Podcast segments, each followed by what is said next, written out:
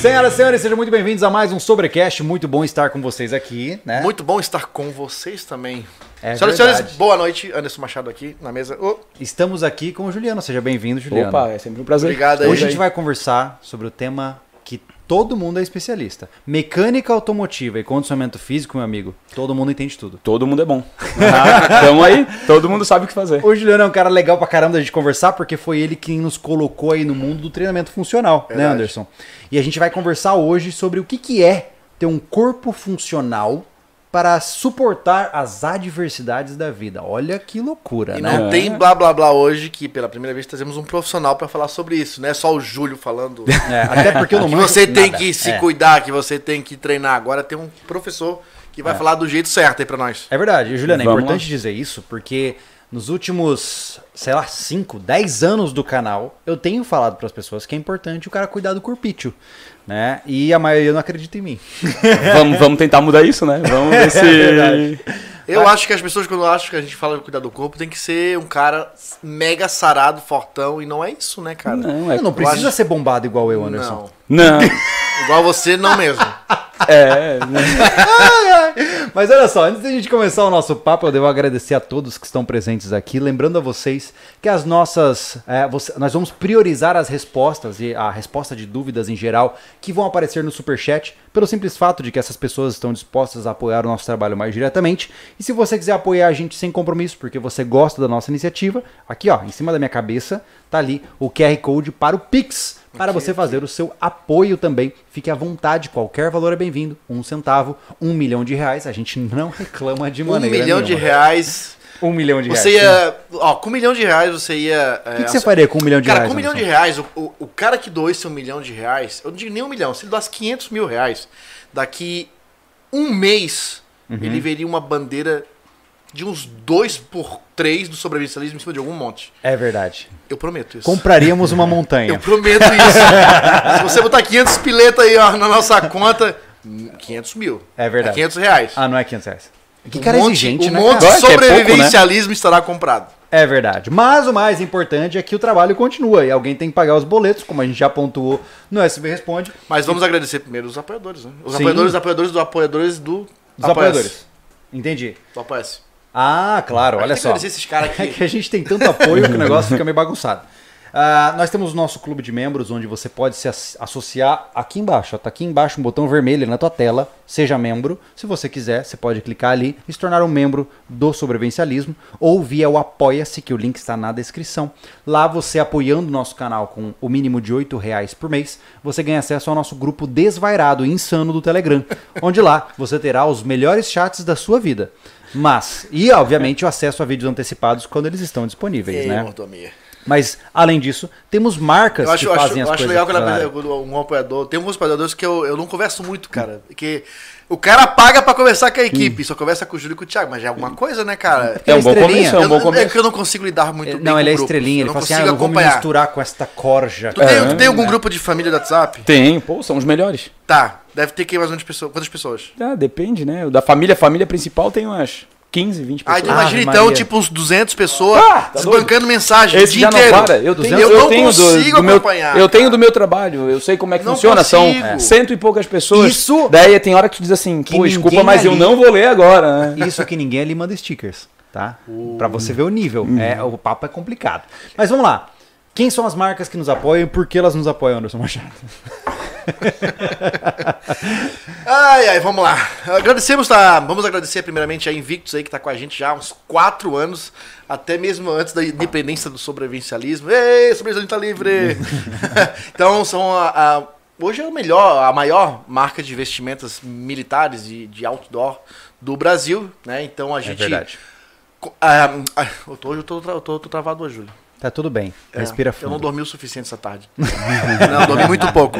Mas enfim, a Invictus está com a gente há um bom tempo. A gente pode dizer com toda, com toda sinceridade que a marca é, é o que vende. Não é à toa que estamos de invicto. Ho- Hoje eu tô ó, com a primeira, Não, primeira leva de camiseta da Invictus. Eu tô com a Foi terceira. as primeiras concepts e eu tô com o lançamento, Ó, que é a calça E eu deles. tô com a bermuda cover aqui, ó. Olha lá, estamos de invictos, mesmo sem saber. É esse o nível de profundidade de vínculo com a marca que nós temos, né? É isso aí. Mais que isso, um grande salve para Spot, sistema de rastreamentos via satélite. Se você hoje anda em lugares isolados e precisa de algum equipamento que pode te dar um, um meio de sair daquele lugar se algo der errado, a Spot é a marca certa para vocês. Olha só, a gente sempre tem o nosso ao nosso alcance, tá aqui o Spot X. Eu consigo mandar para vocês terem uma Mostra ideia. a nova geração também, cara. É, mas olha só, esse aqui eu consigo mandar SMS para qualquer celular do mundo, independente da área de cobertura. Pois é, eu posso estar no meio da Antártida e de repente mandar um alô, eu acabei de ver um pinguim, mamãe. Pois é,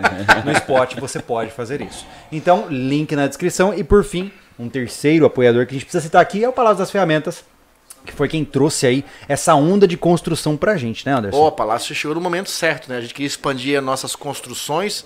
É, você sabe que para ser autossuficiente você tem que trabalhar, né? Pagar é muito Tem fácil para ser autossuficiente. eu não então, posso, tipo, barão do café, assim, só... Pá, ó, eu sou autossuficiente, botei um gerador de energia. Sou autossuficiente, paguei para fazer uma horta. Eu sou autossuficiente, paguei para criar galinhas. Não, a gente tem que trabalhar. É verdade, então, sem é ferramentas você não constrói nada e Palácio das Ferramentas está aqui para ancorar a gente. Então, todos os projetos que você vem vendo aqui na Chácara SV, a Palácio das Ferramentas tá lá ajudando a gente diretamente com ferramentas, adquirir ferramentas legais. É e lá tem de tudo, tá? Eles são os maiores do Brasil, é, vendedores online. Vendedores é a palavra feia, mas eles são um marketplace. É, uma loja, né? de- é uma loja gigantesca, sério, é gigantesca. Cara, o, o galpão deles é tipo, é infinito. Coisa não acaba tanta coisa que tem. E não só ferramenta, eles têm, eles têm acessórios. Tem um monte Tem um monte, tem até coisa pra pet, tem, É. tem tanta coisa. Então, só que a gente tá aqui, né, é, é- é- como é que é? Hoje eu tô com a... Hoje eu tô, tudo- eu não vem na cabeça. Hoje tá aqui, é, como é que a gente tá representando? Representando. A parte de ferramentas. das Exatamente. Ferramentas. Mas mais importante que isso. Tem dia que eu tô bugado, Juliano. aqui- Juliano, tem dia que eu tô bugado, cara. Tem, tem dia que, eu não falho, cara. Tem dia que não É vai assim de jeito nenhum. Hoje nós estamos aqui, Anderson, para falar de corpítios. Hoje estamos Ou aqui seja- pra falar, deixa de ser vadio, vamos suar! Juliano, antes de mais nada, antes da gente começar, ah, quem é você? Qual é o seu histórico que você já Bom, fez? Bom, eu sou o Juliano eu comecei, cara, na atividade física, por incrível que pareça, por preguiça, né? A gente. É mesmo? a vida nos leva a ficar gordo, né? Cara, preguiça em casa, comia muito, trabalhava o dia todo, vivia de, de lanche, eu acho que a grande maioria passa por isso, né? E imagina, jovem, 27 anos da vida, gostava de beber, finais de semana, aquela coisa toda. Ganhei um certo sobrepeso, eu cheguei a 100 e um pouquinho em relação a peso. Hã? Daí, pô, Não, peraí, senta um Fi- pouquinho quanto? Seja específico. 4,800. Pra ser É bem mesmo, cara. específico 104,8. no ponto. Na é- qual é a sua altura para as pessoas entenderem? a- 1,78m. Eu sou tampinha. Tampinha, tampinha. Como assim? Eu tenho 1,80 e Tem não um sou tampinha. 75. Pô, não, se tu Tampinha. botar. É que tu Ficou- cresceu. Cresci, cresci numa família onde o meu irmão mais baixo tem 1,85, cara. Daí, pô. entendi, entendi. Daí tu cara tem um com família- o cara vem da 1,92. família do- dos- Ah, é dos por caras isso, que tô 1,90. entendendo, tô Nós entendendo somos em agora. quatro, cara. Tipo, o mais baixo tem 1,85, daí vem eu com 1,78. Pô, não dá, é uma diferença muito grande. Então É, o cara mas- se sente meio pequeno Mas ali na uma relação. pessoa com 1,78, 100 quilos já é uma... É, é, não é mais sobrepeso, né? A gente já chega lá na, na começo de obesidade, começo né? de obesidade? Já, já começo de obesidade. 104 foi teu peso que te assustou. Assustou, assustou, né? Então, tu olha na balança, a bermudinha de, de academia já não fica mais bonita, né? Daí tá... Eu realmente não fazia nada, eu era bem, bem preguiçoso. Preguiçoso. Aham. A, mi- eu- a minha esposa é muito ativa, a minha esposa sempre, sempre fez alguma coisa. Independente do, da fase da nossa vida, antes de casar, casamos, ela sempre gostou de treinar. E eu era o cara, nunca me esqueço, a primeira vez que ela me convenceu, vamos fazer academia. Seis cheques, dois dias de aula. Seis cheques empenhorado lá, ficamos pagando seis cheques. Sério? Sério, dois dias de academia.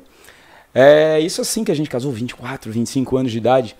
Até essa fase eu era uma pessoa, até casar ali, o começo do casamento eu era uma pessoa relativamente bem, tinha 75, 76 Mas quilos, aí, acho que casei com 75. Desculpa, mas até os 23 é fácil, né? É, pô, cara quebra parado. daí, daí a coisa foi ficando feia, né? Daí bateu vergonha na cara, comecei a correr atrás, treinar. Hoje, especificamente hoje, sou apaixonado pela minha modalidade de treino. Hoje é, ensino por prazer e tal, mas já passei por todas possíveis. Você é imaginar. formado como educador físico. Isso, como educador físico. ah, daí algumas especializações para poder dar aula de, de crossfit, vamos falar, que é o que eu dou Sim. Eu preciso ter uma licença da CrossFit para fazer isso, né? Então a gente A tem uma CrossFit é licença. uma marca registrada? É, eu ia É falar uma isso, é marca licenciada. registrada. CrossFit é uma marca. E agora também um esporte, né? Mas CrossFit é uma marca. Olha só. É uma marca, diga-se de passagem, em alta, né? Que tá valendo Demais, cara. muito. Para os É. que amam e os que odeiam. Exatamente, para todos eles. E hoje ele ganha muito nisso, né? Ele ganha em te vender a licença dele. Pra Entendi. ter É uma um franquia, box, vai. Uma franquia. Para tu ter um box Olha filiado só. a CrossFit, tu tens que pagar. Para tu poder dar aula de CrossFit, o teu instrutor lá dentro tem que ser filiado também. Então ele Hum. te vende dois produtos numa cacetada, né? Ah, olha lá. Então, Por que não pensei isso? Obrigado. Então, para ter um sobrevivencialista por aí, nós vamos Mas- vender uma franquia para ele. Mas me Ideia diz é uma válida. coisa. Por que que o CrossFit chamou atenção? De todas as modalidades Porque possíveis. antes do CrossFit, tu, tu Cara, praticava outra coisa, tu dava outro fiz- tipo de aula? Já fiz academia, já. Eu comecei é, a dar aula. a eu sou educador físico há pouco tempo, né? Depois dos 30 que eu resolvi virar educador com quanto físico. agora? 37. Não, um gurizão. Tô começando a vida agora. Tá. É, depois dos 30 que eu resolvi entrar nessa onda fitness, digamos assim e tal. Sim. E comecei a estudar um pouco sobre o assunto, tal, se realmente era isso que eu queria. E daí pra cá que começou o meu nível de formação. É, daí pra cá a gente só vai desenvolvendo, né? Eu comecei, por exemplo, eu terminei o meu level 1 antes mesmo de ser formado em educação física, para ter Que uma legal. ideia. Que isso é permitido, né? Tu consegue fazer, ele não te necessita ser graduado, qualquer pessoa Mas pode desde fazer. o começo você gostou da ideia De dessa fazer área? Dessa área, não. Eu comecei. Por exemplo, eu detestava academia. Eu- nada contra quem adora, mas eu, Eu não gostava academia. academia. detestava É. academia.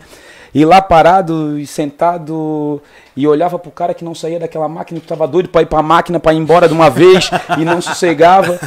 E nunca foi minha aptidão, digamos assim. Daí tentei de tudo. Na época de faculdade, fiz polo aquático, umas coisas assim que não tinham. Pra ver se. Né, Pra ver se vai vai que tentar, vai. vai que eu gosto, né? Aham. Daí fiz tudo um pouco, fiz luta, fiz Muay Thai, tentei Jiu-Jitsu, não gostei, uma agarração muito grande. Uhum. Daí tentei Muay Thai, cheguei duas vezes em casa com o nariz quebrado, assim, não é pra mim também. Ave Maria. Daí fui trocando, daí conheci o CrossFit. Conheci muito tempo atrás, comecei o CrossFit já aí com cara, dá pra fazer 10 anos aí que eu tô que Ah, eu tô no CrossFit, por aí perto cara. disso. Uns Eu oito anos por Eu aí. queria entender melhor o CrossFit mais à frente, mas antes disso a gente precisava fazer uma abordagem mais gen- generalista, né? Porque há muitos e muitos anos aqui no canal e pouquíssimos, eh, os, os inscritos mais antigos podem estar aqui para confirmar. Cara, a gente já fez vídeos. Eu acho que tem um vídeo meu de quatro, acho que cinco anos atrás, de eu fazendo um treinamento funcional para sobrevivencialistas. É, exatamente. Trabalhando os grupos musculares mais básicos possíveis que o indivíduo vai usar numa caminhada, numa escalada, em algumas situações específicas, né? Então, eu sempre fui um grande defensor de que o seu condicionamento físico é a sua primeira linha de defesa. Porque, cara, você pode ter os melhores equipamentos, você pode ter o melhor carro, você pode ter a- todos, todo o suporte possível, mas o teu corpo é o seu templo, né? Se a sua e eu não tô nem falando de é, ter músculo grande, não é isso? Hum. Não, sim, Né? isso não é- gente- não é que- ser condicionado É, que isso, muita gente acha que ah, o cara é condicionado quando ele é bombado e magrelo. Nem sempre. Nem sempre. Né, Eu já vi muito magrelo passar trabalho aí. É, Não pois é, mas eu digo assim, sinal de saúde não é necessariamente estar magro Não. né? Então, é, eu, sabe como que eu percebi isso, cara? Eu tinha 18 anos, foi quando eu comecei, eu faço check-up, check-ups todo ano, né? Eu avalio sangue, esteira, ecocardiograma todos os anos, desde os meus 18 até hoje, os meus atuais 31, todo ano eu faço um check-up completo do meu corpo. E aos 18, eu descobri que mesmo tendo 67 quilos, né, e sendo um jovem altivo, eu percebi que eu tava com o HDL, o, o triglicerídeos etc., pior do que o da minha mãe, que tava com 40. Olha só, aí eu Isso. falei, caraca, algo, algo de errado não está certo. E aí que eu comecei a entender isso. Aí eu comecei a correr, comecei a cuidar da minha, do meu corpo e desde então virou meio que parte de quem eu sou hoje. Né? Só que eu nunca fui um cara conhecido por força. Eu fui um cara conhecido pelas Pelas pernas. Né? E, e é muito interessante entender isso, porque gerou na minha cabeça essa visão. Cara, cuidem do seu corpo.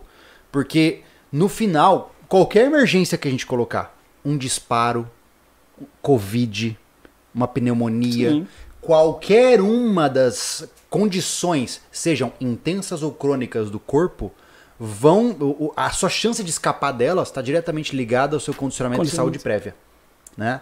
Então, na sua concepção hoje, é, o que, que é ter um corpo funcional? O que, que você acha que é um corpo ter funcionalidade? Vamos voltar pro princípio, né? Funcional é aquilo que tu faz no teu dia a dia, que funciona Uhum. pra ti no dia a dia. Vamos pegar um exemplo bem simples. Te imagina lá com 75 anos. Tu quer ir no banheiro. Tu quer sentar no vaso.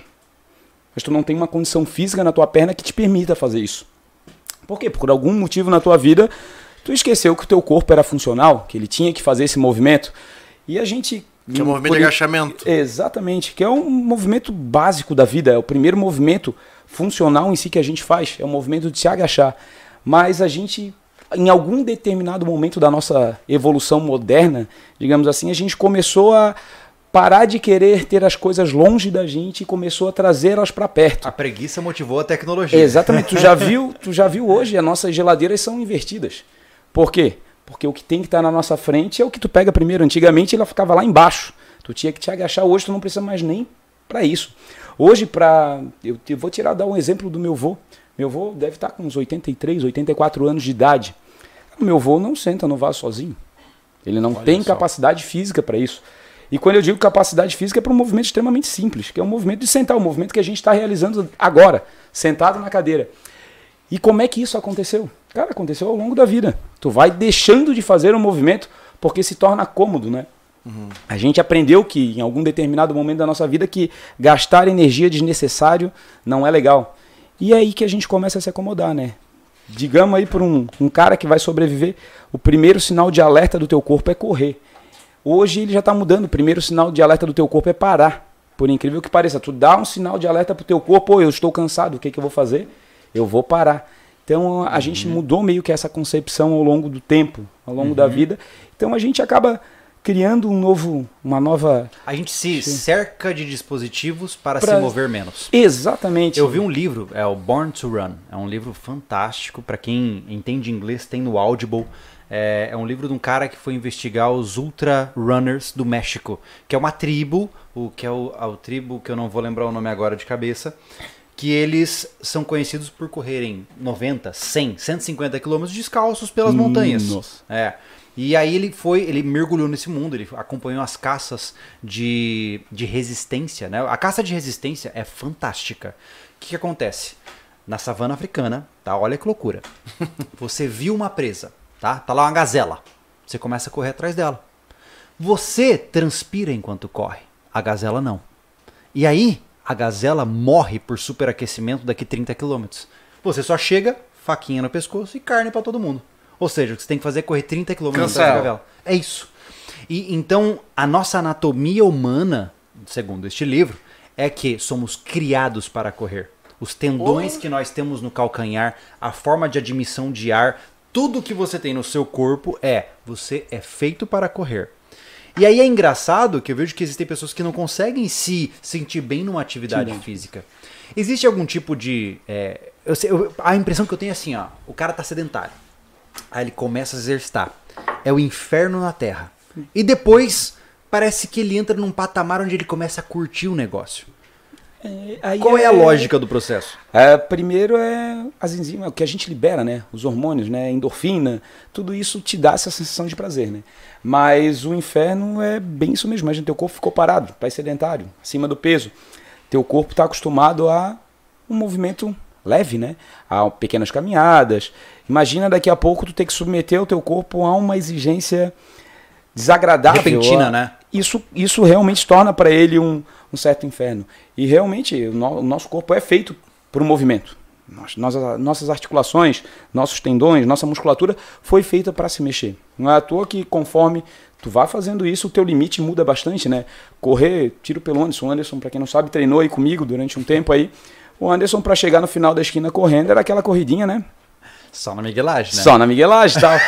Mas é com um pouco de estímulo e um pouco de, de persistência, né? Isso vai melhorando para todo mundo. Vamos por ti, Júlio, que, cara, tu tens um condicionamento alto, tu corre maratona e tal. Cara, mas tu não começou na maratona. Tu começou na, Cara, eu nunca vou esquecer. na corridinha curta tal. Sabe como é que eu fiz? Eu odiava a ideia de correr. Pra mim, correr era sentir dor na costela aqui na clavícula. É aquela coisa, né? É. É, in- insuficiência pulmonar. Não. E aí, cara, eu falei, cara, eu preciso dar um jeito de me apaixonar por essa desgraça.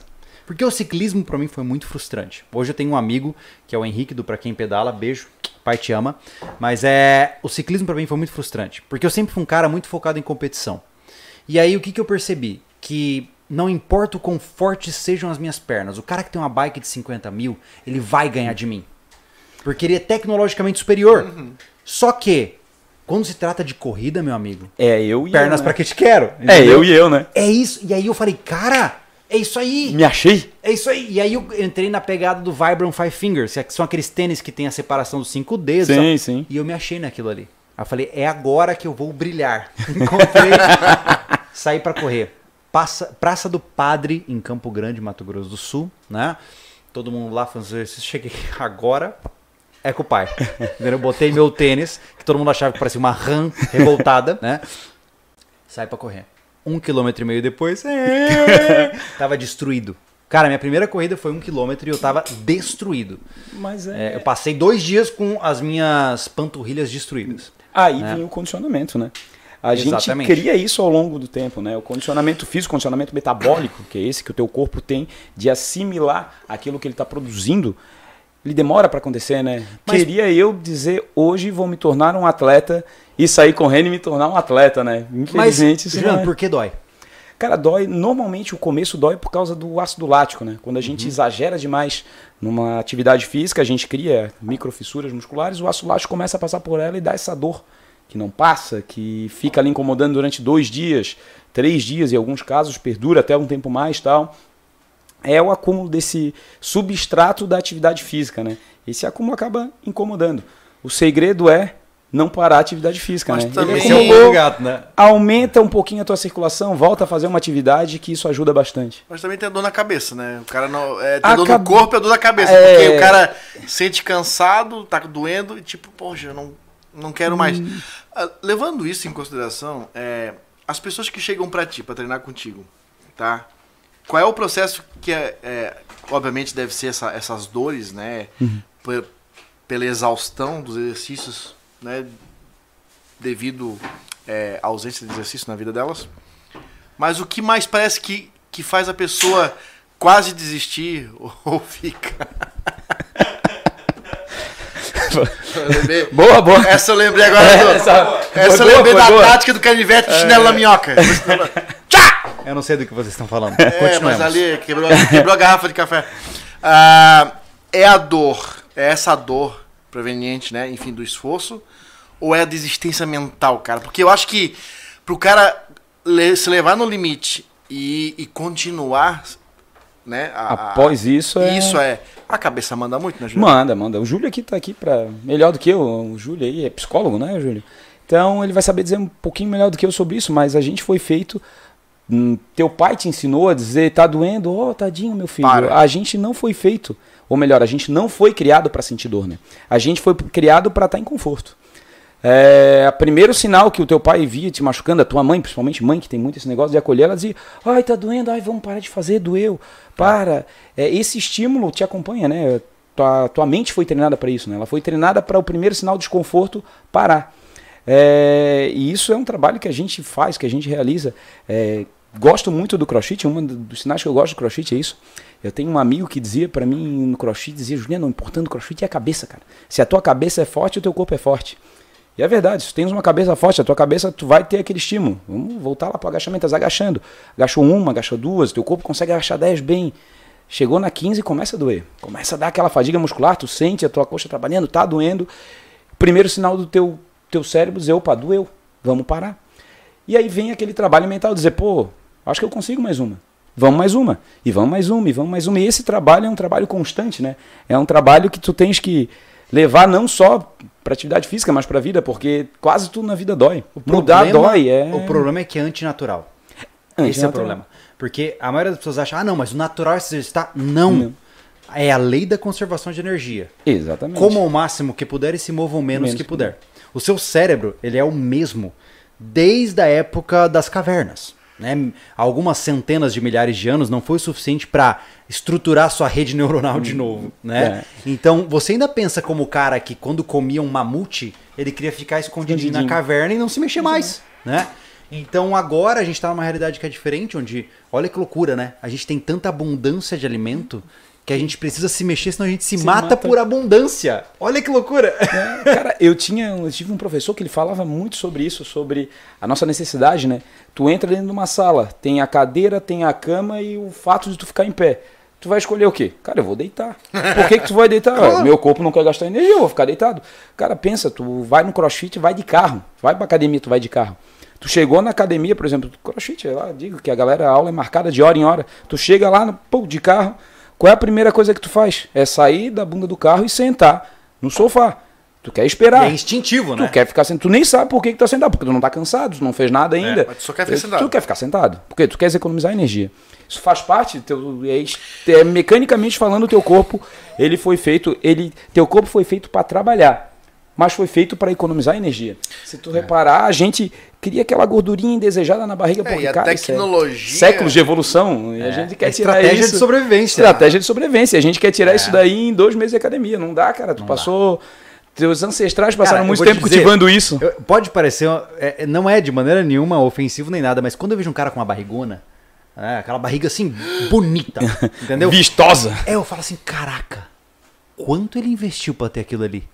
Porque ele tem que investir tempo e dinheiro pra construir uma barriga daquela. Sim. Porque são muitas e muitas e muitas refeições e é, é um Ah, esforço, é, talvez seja um esforço Aquelas- maior do que o exercício. barrigas, aquela gordura Não, dura. eu, eu tenho um tio de Nossa, é jardim. apavorante, cara. Eu tenho um tio de jardim, cara, que ele tem aquela barriga que você bota o prato em cima e ele tá comendo. Serve de apoio, né? É, Bonita é, mas essas são bonitas. individual. E é essas dura. são bonitas. É dura igual isso aqui, ó. Mas cara, é, isso assustador. Não, é, isso é gordura visceral. Visceral, né? isso é. Isso é, isso, resumindo, isso vai te matar. próximo para a morte. Exatamente, vai te matar. Mas a tecnologia, cara, tá, ela tá contribuindo muito pro sedentarismo. Porque eu vou te dizer, ó, vamos botar aí de 80 pra, pra trás. Você levantava pra dar volume na TV, pra trocar de canal. Pra arrumar a antena, que era uma porcaria, botar. Bombril, botar, bombril, botar botar o bombril, bombril, a bombril. palha de aço lá, né? Você. ah, você subia e descia o vidro do carro, hoje é tudo botão. Sim, é. O celular. Pra atender o telefone, você tinha que ir até onde estava o telefone lá com o fio. É, né? hoje Hoje é- tá no teu bolso, do teu lado o tempo inteiro, que nem lá- ninguém larga disso aqui, né? Tá aqui do meu lado, tá do Tá aqui, lado. tá aqui. Não É, sai de perto. Eu já sumiu, tá lá com o Thiago. Ah, então, tudo está tá, é, é, tá evoluindo para tu se mexer o menos possível. Sim. É a tal da acessibilidade. Eu lembro- sempre quando você a fala acessibilidade, cara, Eu tá. lembro do filme do Wall-E. Lembra? Do Do daquele pessoal aquele- andando em Sim, poltrona assim. quando tudo chegava até os passageiros. É, é. né? Eles não se movimentavam para nada, Mas nada. é. Eles só tinham que abrir a boca para comer. E comer muito. Então, é, aquilo ali, acho que, é, é um desenho. Eu acho legal aquele desenho pra caramba, porque Ele é, ele é uma ironia ao é, sedentarismo. É, é uma mensagem fortíssima. Total. É. Além do, da conservação do planeta, Sim. né? Sim, a, sim, a é, obesidade da humanidade, né? Hoje, hoje a obesidade é um dos maiores males da, da humanidade, né? Se tu vê, hoje quase todas as doenças crônicas que a gente tem é relacionada à obesidade, né? É. Onde uma simples atividade física, uma simples caminhada funcional te faria perder Mas esse sabe o que hábito. acontece, e é- Juliano? Nós estamos numa, numa, numa- um período que a gente tá comendo muito mal. Sim, A, é a- a tudo- acessibilidade de comida hoje, cara, é, ela é totalmente industrializada. A gente Tem teve uma muita, inversão, né? É, É, a comida antes tu tinha que correr, hoje tu abre um pacote, cara. Mas o engraçado, hoje é tudo tá dentro engraçado de é que hoje pacote. pra você comer bem, e quando eu digo bem é comidas de qualidade com fontes verificadas, você gasta muito dinheiro. Sim, hoje é muito caro. É muito mais barato comer mal do que comer bem. Hoje você compra carne sem procedência, você compra é, industrializados, enlatados, tudo muito E barato. Muito barato. Né? Agora, E- se você vai pra a área fit, né? né? Ah, o cara é só ir no mercado. Você vai Sim. na área verde lá. Tu vai na lá área dos os- orgânicos. É. Três vezes mais caro do É que caríssimo. o... É caríssimo. é- é. É, e- Então, e, e hoje eu tô a- numa e a- condição que ninguém mais planta a sua face, uma cebolinha, Uhum. ter o ovo- os ovos da galinha. Tudo, tudo é comprado, né? Sim. E aí hoje virou um comércio desgraçado, que é né, os O, o, orgânicos fitness, aí, né? o fitness hoje é um comércio altamente rentável, né? Eu, Hoje, eu sempre digo para as pessoas. Tanto nas é- academias quanto na alimentação, Sim, né? tudo. Eu sempre digo é- para as pessoas mais do que isso. Hamstein diz para as pessoas: Wenn du isst, was du isst. Você é o que você come. Se você come industrializados, o que você está colocando no teu corpo vira combustível para a sua mente. Não espere pensar com clareza quando o que você come é porcaria. Você vai pensar porcaria. Essa é a regra. Você não espera que você tendo uma Lamborghini, colocando no posto de sabe-se lá da onde de gasolina adulterada, ela vai performar como Lamborghini. Né? E hoje, eu vejo assim, cara, você tem na sua mão. Se você está me ouvindo, você tem na sua mão a melhor ferramenta criada no universo, até onde sabemos, como uma ferramenta extremamente adaptável, capaz de se moldar a qualquer cenário que você quiser. Você já pode pensar que se você quiser comer só porcaria durante 10 anos, o seu corpo se estrutura para receber tal porcaria? Se você quiser correr 150 km por semana, o seu corpo se estrutura para esta quilometragem. Então você tem uma máquina bioquímica elétrica orgânica absurdamente Onde avançada Seu cérebro está acoplado dentro dela. assim, avançado num nível, nós somos o, o, o objeto, digamos assim, né? O mecanismo mais complexo que já existiu no universo até onde sabemos. E você não dá a mínima pra ele. E você maltrata ele. Então eu acho isso uma. Eu acho um grande desperdício. Sim. Né? É, então me incomoda porque eu vejo inconsistência. Né? As pessoas elas pecam na prioridade. E eu não falo isso com, com é, vontade de agredir alguém, mas o cara muitas vezes está focado em comprar. Nossa, eu vou precisar de um carro 4x4 porque num cenário de crise eu preciso passar por cima de ruínas. E aí você vai ver o cara não consegue caminhar 10 km, cara É. sabe? Então, assim, é uma questão de prioridades. Então, a pergunta principal é hoje, pra, no que você pensa, assim, o que, que seria uma carga, eu sei que varia de indivíduo para indivíduo, mas o que, que seria um cara condicionado? Cara, condicionamento tem muito a ver com a demanda da tua atividade, né? Cara, se tu é bem condicionado para tua atividade diária, Então, né? depende diretamente do que do você faz. Do que eu faço, exatamente. Por exemplo, Tá. a minha vida, eu trabalho no escritório. A minha vida é ter que deslocar até o escritório. Se eu faço isso bem, para essa atividade, eu sou bem condicionado. Agora, se eu disser se eu sou bem condicionado fisicamente, daí é outros 500. É, ser bem condicionado fisicamente é conseguir impor ao teu corpo limites físicos e das quais eu consiga superar eles. O que, que seria um, na sua visão, um patamar aceitável de performance física para alguém que hoje se prepara para qualquer situação que aconteça no dia a dia? Sei lá, tô no meu escritório, entrou um louco atirando, eu preciso sair correndo 200 metros que nem um doente para escapar do cara. Ou eu preciso pular cinco muros seguidos porque eu tô fugindo de um Rottweiler atrás de mim, entendeu? Emergências meio loucas, mas que não fogem, não entram no patamar de sobre-humano. O que, que você diria que Primeiro, vamos supor primeiro é o fato, pular cinco muros consecutivos. Vai depender muito do teu estado mental. A gente tem alguns starts, gatilhos mentais, né? Ou corro ou morro, né? Tem alguns casos onde a gente morre. Primeiro princípio do teu cérebro é desligar. Levou o susto, ele não tem força, ele não tem reação. Isso acontece em vários casos. Uma pessoa aponta uma arma, congela. tem aquele cara que congelou, não sabe o que fazer. Esse, Sim. infelizmente, Eu sempre lembro da nesse start no desnecessário. nosso, a né? gente tem um galinheiro aqui atrás com oito galinhas. Tem duas. E quando você chega pra pegar ela assim, ela se abaixa e trava. As outras saem vazadas. É impressionante isso, cara. Laboratório em, em mundo aberto. Mas isso funciona com a gente também, é é natural. Agora tá bem condicionado para isso, cara. Tem algumas pessoas que do nada vai pegar pessoas que nunca fizeram atividade física nenhuma, vai aparecer um maluco, vão correr os 200 metros aí estilo Zayn Bolt, simplesmente por ter uma condição, uma memória é, criada já no Opa, corpo legal. dele. O que é essa memória? Cara, é, vamos lá para nossa carga genética, né? A gente acompanha a nossa evolução, né? Nossa evolução nos ditou as regras que vivemos hoje, né? A gente tenta quebrar o que a evolução fez, é o, aquele voltar àquele estado da barriguinha. Isso daí é uma constância, né? Ah, eu quero perder minha barriga. Tu estás lutando contra a tua evolução para perder a tua barriguinha, tu evoluiu para ter ela. É, a mesma coisa acontece com a tua estrutura muscular, né? A gente ganhou uma estrutura muscular, tem gente que com uma fração de segundos consegue disponibilizar energia suficiente para o teu corpo para que com uma emergência eu consiga fazer isso Isso é genético. 200 metros. Isso, isso é genético. Agora, se tu tiver que fazer isso repetidas vezes, o quão bem preparado tu vai ter que estar para isso, aí tu vai precisar de uma atividade diária, de aquelas três vezes por semana, de botar o teu corpo em ação para sentir a dificuldade daquilo e cada vez começar a superar essa dificuldade. É legal você falar isso, Juliano, porque eu até falei recentemente lá no, no meu outro canal, é, o inconsciente nosso ele é atemporal. Né? Então ele não compreende o que foi passado, presente e futuro. E o que você vê muitas pessoas falando é o cara, por exemplo, o cara com 40 anos, você é, é. Quando eu servi o exército, eu caminhava 25 km, 30, fazia marcha de 80 km. Se eu precisar, eu boto a mochila e vou. Né? Ou seja, ele transporta o estado físico que ele estava no passado para o presente. Né? Isso nem sempre é uma verdade. né? Não. Ele não vai ser capaz Não, da mesma forma como era. Né? Então, vamos vamos para nós mesmos. A gente faz atividade. Atividade física é uma coisa ingrata contigo, né? Imagina, eu, todo ano, eu tento tá, tirar meus 15 dias de folga, né? Aqueles ditos no ano. Eu treino diariamente, todos os dias, tento treinar 6, 7 vezes por semana.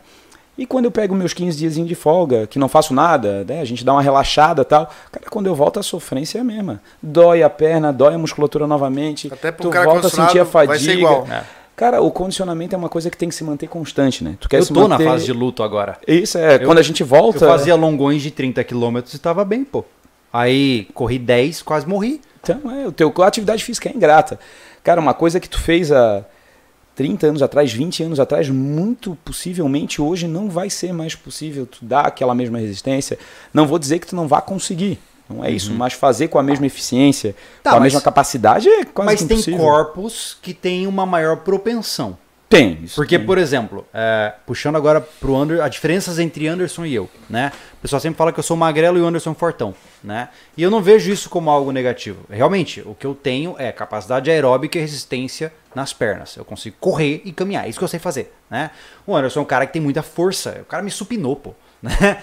Então, é, entender o seu, o seu é, vamos dizer assim, a sua estrutura física é importante no processo também. Porque para eu ficar forte como o Anderson já é geneticamente falando, eu vou ter que ralar o triplo que ele.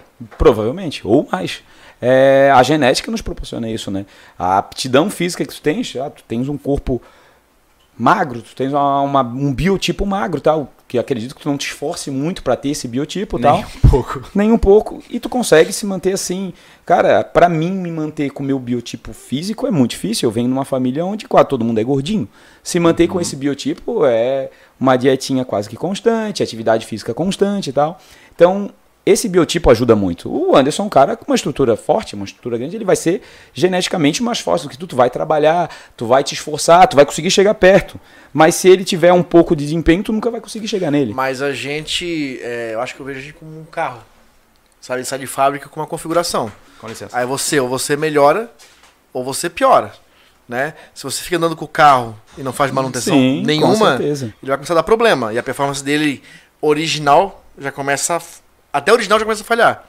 Mas você pode melhorar. Sim, né? com certeza. Então, é- é, eu vejo que, por exemplo, né? é, então, acontece pessoas que já nascem com um biotipo mais sensível, né? Uhum. Não tem, não tem, não tem formação de músculo quase nenhum, são mais fracos, são- mas tu pode melhorar, né? Pra onde eu quero levar esse assunto? Pesso- eu, quero, eu quero levar para um outro lado agora, do Juliano, é, professor, né? Proprietário de uma academia, né? E deve chegar muito para tirar pessoas que, olha, eu quero melhorar, eu quero emagrecer, ou eu quero ser mais forte, eu quero ter uma vida mais saudável. E não é só trabalhar fisicamente essas pessoas, né? Já começa um trabalho até de psicólogo, que Sim, tem que trabalhar tu começa a cabeça é a delas. primeira parte a ser né? Porque não deve ser nada fácil uma pessoa que chega do nada, que tá, sei lá, anos sedentário, e chega lá pra ti e fala assim, "Ô, Juliano, poxa, é, eu quero me cuidar, eu quero perder 20 quilos, eu quero ter uma cintura, eu quero ter um músculo, né, um, pra um cara.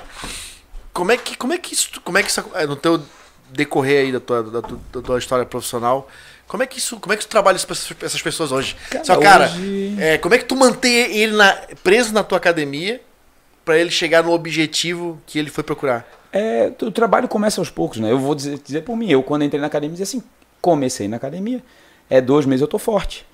Mas é um trabalho que tu tens que explicar, cara, não depende só disso daqui, querendo ou não, do teu dia, tu estás uma hora lá na, na academia, 40 minutos. Só um posicionamento caindo de paraquedas. Ah, e grande parte dos argumentos geralmente são estéticos, né? São estéticos. É que perguntar grande pra ele agora? É, né? É, eles chegam querendo mudar a maioria das vezes. Ficar bonitão. É muito difícil o cara que chega lá e diz assim: eu quero melhorar a minha capacidade física, eu quero me tornar uma pessoa mais saudável. É muito difícil. É Normalmente visual. as pessoas que vão.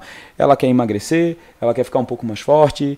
Hoje, hoje o mundo vive muito do visual, né? Vive muito da estética, né? Então a pessoa normalmente, não vou dizer que são todos, mas normalmente querem melhorar o físico. É, é Mas 90% Agora vem a deles. pergunta polêmica, né?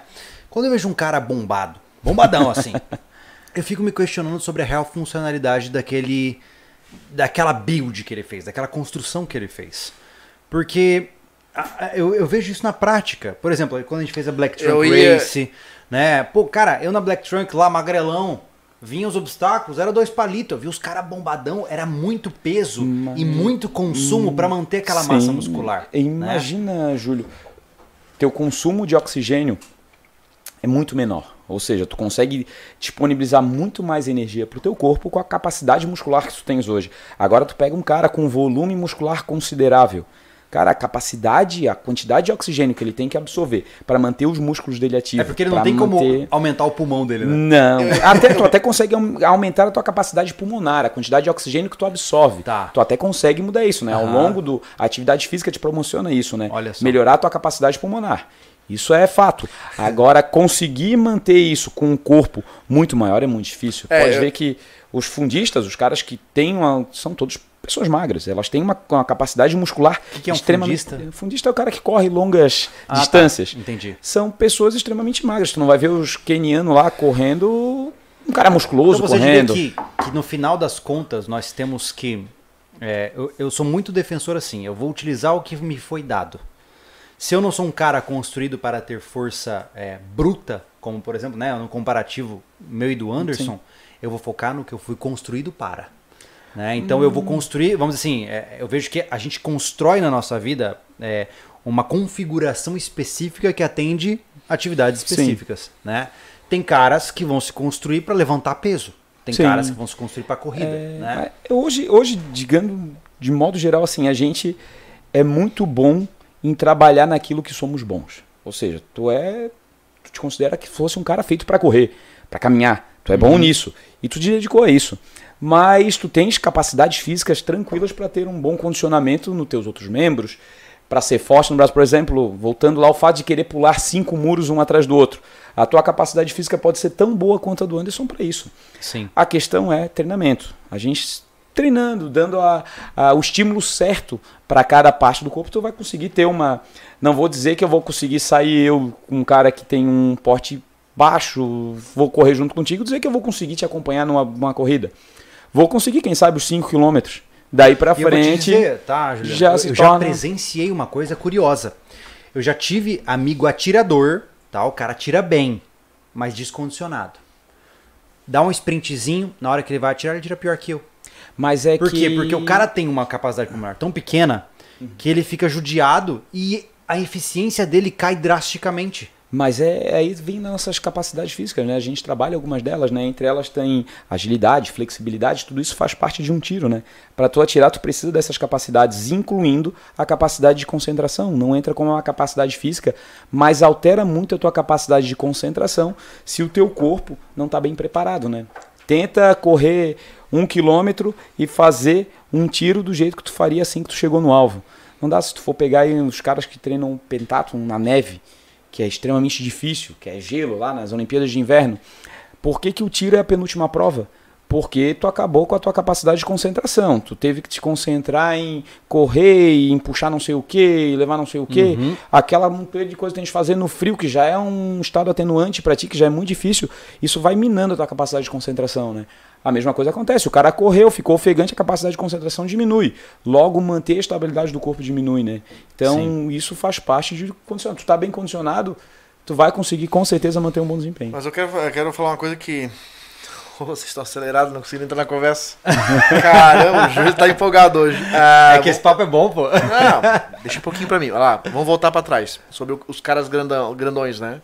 É, Tudo vai depender de um propósito. Sim. Hoje em dia, como você falou, as pessoas procuram muito estética hoje em dia. Sim, sim. né? E não funcionalidade do corpo. Isso é uma coisa que deixar bem. Uhum. Tem que deixar bem entendido, né? Eu, eu, eu, quero sempre performance. Né? Claro que a estética é legal. É massa olhar no espelho E e, tu não vê barriga, tu vê um músculo condicionado, né? Um músculo. Porque tem músculo trabalhado e músculo comprado, né? O músculo Tem, trabalhado é tem, aquele também cara. tem. É igual o teu que é trabalhado. Tem o comprado, que é aquele cara pega e fica porradão, tá Bem ligado? tem, é. eu é- senti isso, eu senti isso. É... Verdade, os dois são comprados, né? Porque o cara treina porque gastou dinheiro pra treinar. Não, No final das contas, é. é, mas um No mais. das- Ou, é, ou pulou um muro, é, ou, é. ou- ou pegou um atalho. Sim. Que acontece bastante. Quem- Bastante, bastante. Quem, quem frequenta academia, é, o cara que. Tudo é perceber como não é um cara tá, tá pegando o atalho quando não tá. Sim, sim. só É uma você ver- musculatura muito É só feia. você ver os meus 50 de bíceps que você vai falar isso aí. É com Ah, na- no tempo que eu treinei jiu-jitsu, treinei jiu-jitsu por um ano e meio, mais ou menos, né? O cara até ignora, né? De tão ruim que Ah, é. Desculpa. Não, a pose tá bonita, né? O cara olha assim, dia cara, que- se não tem tu- 50 aí, Não, eu não vou dobrar aqui porque estoura a o dia camiseta. que tu me supinar, eu dou atenção pra ti. Olha só.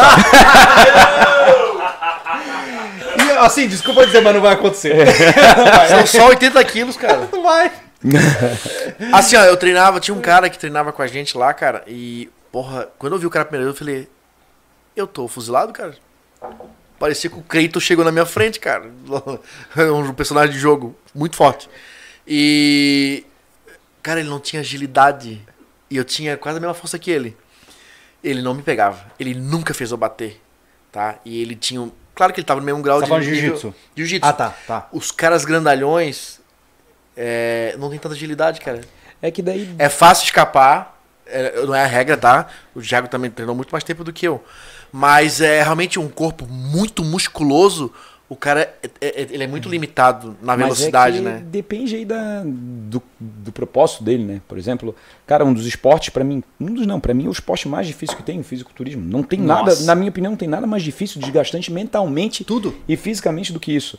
É, o propósito do cara é ficar inchado, a agilidade dele é zero, praticamente. É, a musculatura sim. é tão grande É porque que as aí a gente tá articulações não se falando- mexem, né? Eu acho que é interessante Tu viu um cara claro- grandão correr? Ele é Isso, ele não consegue um robozinho. Mas é que tá, é interessante Né? a gente entender que a gente tá falando, é, não é desmerecer ninguém. Não. Mas cada um se constrói Não. com um objetivo. Sim, né? sim. É Mas legal, não, eu falei, digo, propósitos, eu é não- não legal tô dizer desmerecendo. para que as pessoas estejam, estejam bem claras. Não, eu não desmereço fisiculturistas. Muito Nem eu, eu acho aquilo- Esse- eu não seria capaz nunca de ter uma rotina de um Não, fisiculturista. mas o que eu estou né? dizendo aqui não é desmerecendo. O que eu quero dizer é se tu, ah, eu vou cuidar do meu corpo. Eu vou procurar o Exatamente. Juliano pra ficar muito bombado. Não, Não, tá certo, porque tá se o certo. cara quer, vamos dizer, ó, se é um sobrevivencialista que quer ficar com o corpo em dia, se ele for um cara altamente grandão, cara, ele não vai ter agilidade pra cortar uma madeira. Entendeu? Se pra correr de alguma coisa. Sim, é que É. daí é. Vamos para falar, voltar aí pro sobrevivencialismo. Cara, tu terias que treinar tuas maiores capacidades físicas possíveis, né? Por exemplo, um cara que treinou para ser um o grandão ali, ele treinou força muscular, ele treinou força bruta, ele não treinou muita velocidade, ele não treinou muita agilidade, ele não treinou muita elasticidade. O que ele treinou foi força. Então é um cara específico para aquele, é um cara forte.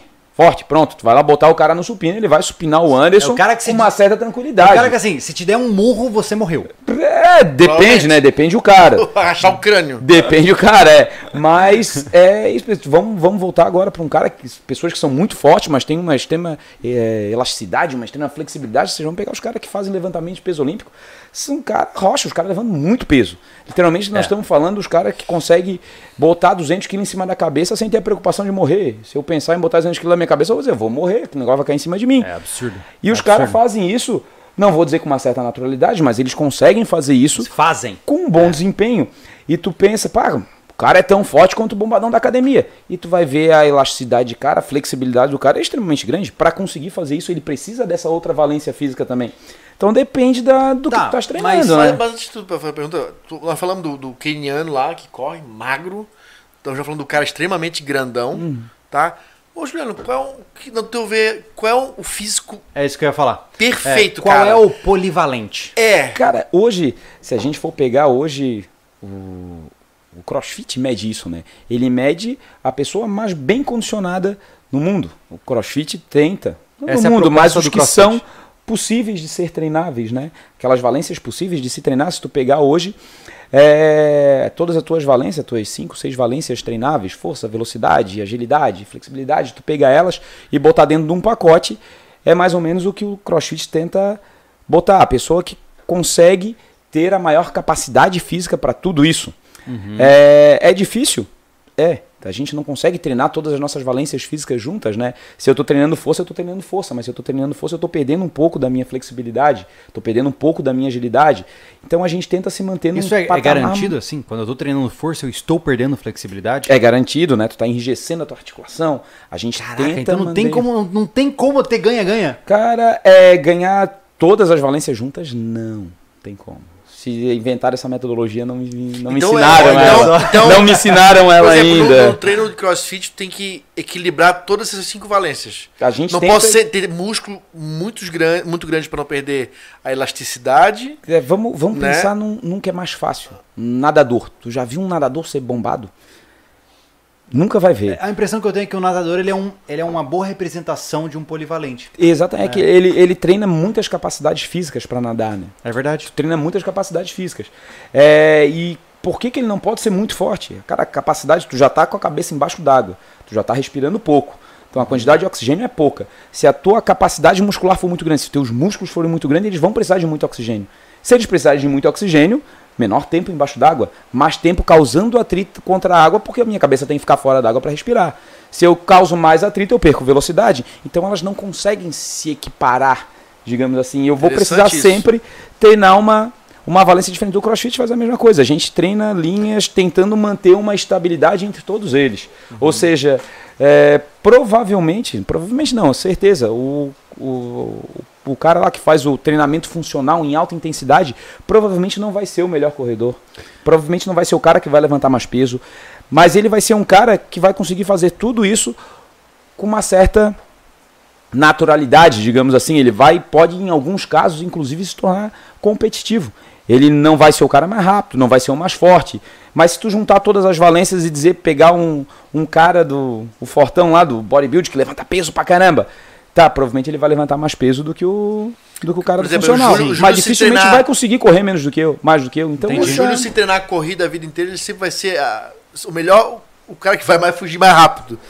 É, cara, é, tipo é assim, que porque assim, o real- crossfit vai treinar perna, braço, ombro, ele tenta equi- falando equiparar, como tu falou. Falando leigamente, o cara que isso. só corre, ele vai treinar só os músculos inferiores. Sim. A melhor Eu, ação dele. muito, eu, eu treinava muito torso. O, tronco, né? De maneira precisa geral, ter mobilidade pra correr. sustentação para a coluna, para que eu não sinta dor de lombar, para que eu não tenha Uhum. disco de hérnia. Então, se você não tiver uma musculatura desenvolvida no teu tronco, vai dar ruim. Mas agora, braços geralmente ficam para trás. Ah, é. Poucos. É, mas hoje a, a parte do condicionamento, vamos botar um corredor, ele, ele tenta trabalhar as maiores gamas possíveis. Ele não vai se tornar um cara bombado, porque como eu te falei, ser bombado nesse caso vai te atrapalhar. Mas ele Até não não dá vai ajuda. deixar Não. Porque as corridas longas consomem. Não, muita não dá, energia. não vai- ele vai, sentido. ele não vai É. deixar de treinar boa parte dos braços, ele não vai deixar, como tu falou, o teu core, o teu sistema de centro, ele precisa disso, até mesmo porque a quantidade de impacto de um fudista sobre o corpo é muito grande. É, tentar correr, pegar uma pessoa que nunca correu, botar ela para correr 10 km, tu força ela a correr 10 km, ela muito provavelmente vai ter dor nas costas, Vai vai, ter dor arrebentar no inteira. quadril, vai ter dor no joelho, vai ter dor quase todas as articulações É. do centro para baixo, que são as articulações que sofreram com o impacto, não está preparado para isso. Ô, Juliano, falando em dor, cara, é, o CrossFit pegou uma fama de, de lesões, né? Por causa da. Como é que tu. Como é que tu. Isso, como é que é esse histórico na tua experiência relacionada à lesão? Porque ele te leva Todo mundo alguns. diz que o crossfit um alto isso, é. índice de lesão. Eu vou. É, estatis- estatisticamente, estatisticamente dizendo, cara, se não me falha a memória, o crossfit é o 32 esporte que menos lesiona.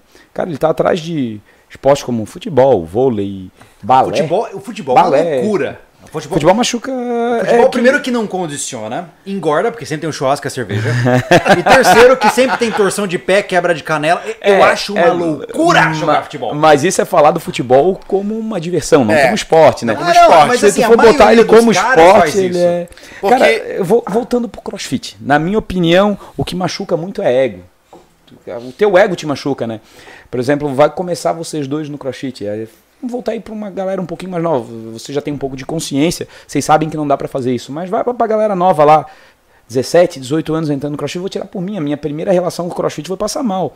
Olhei uma molecada correndo na minha frente. Imagina o gordinho correndo junto com a molecada magricela.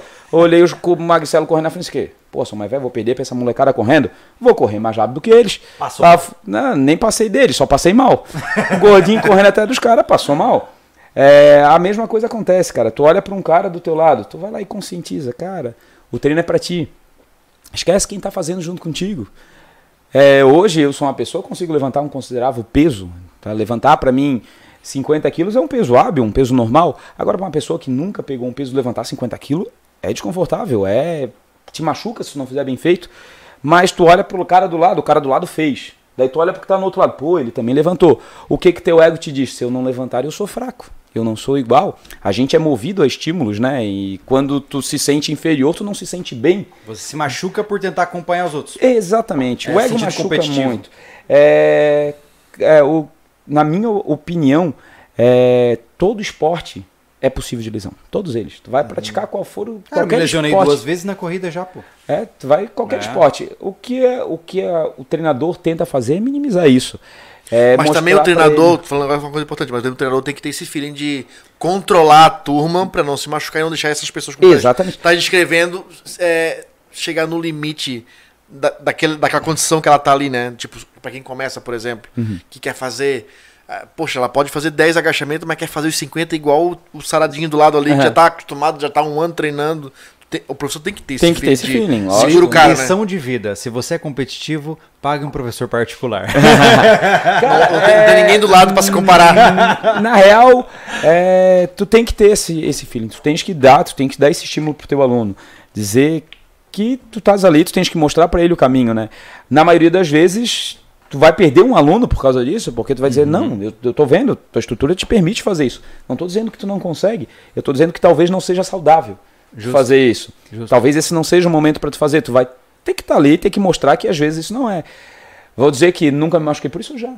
Ah, Quando tu entra nessa fase de competição, eu quero competir, eu quero ser melhor, Isso que eu queria o pontuar. teu ego te leva para esse lado. Né? qual é a correlação entre força e massa muscular?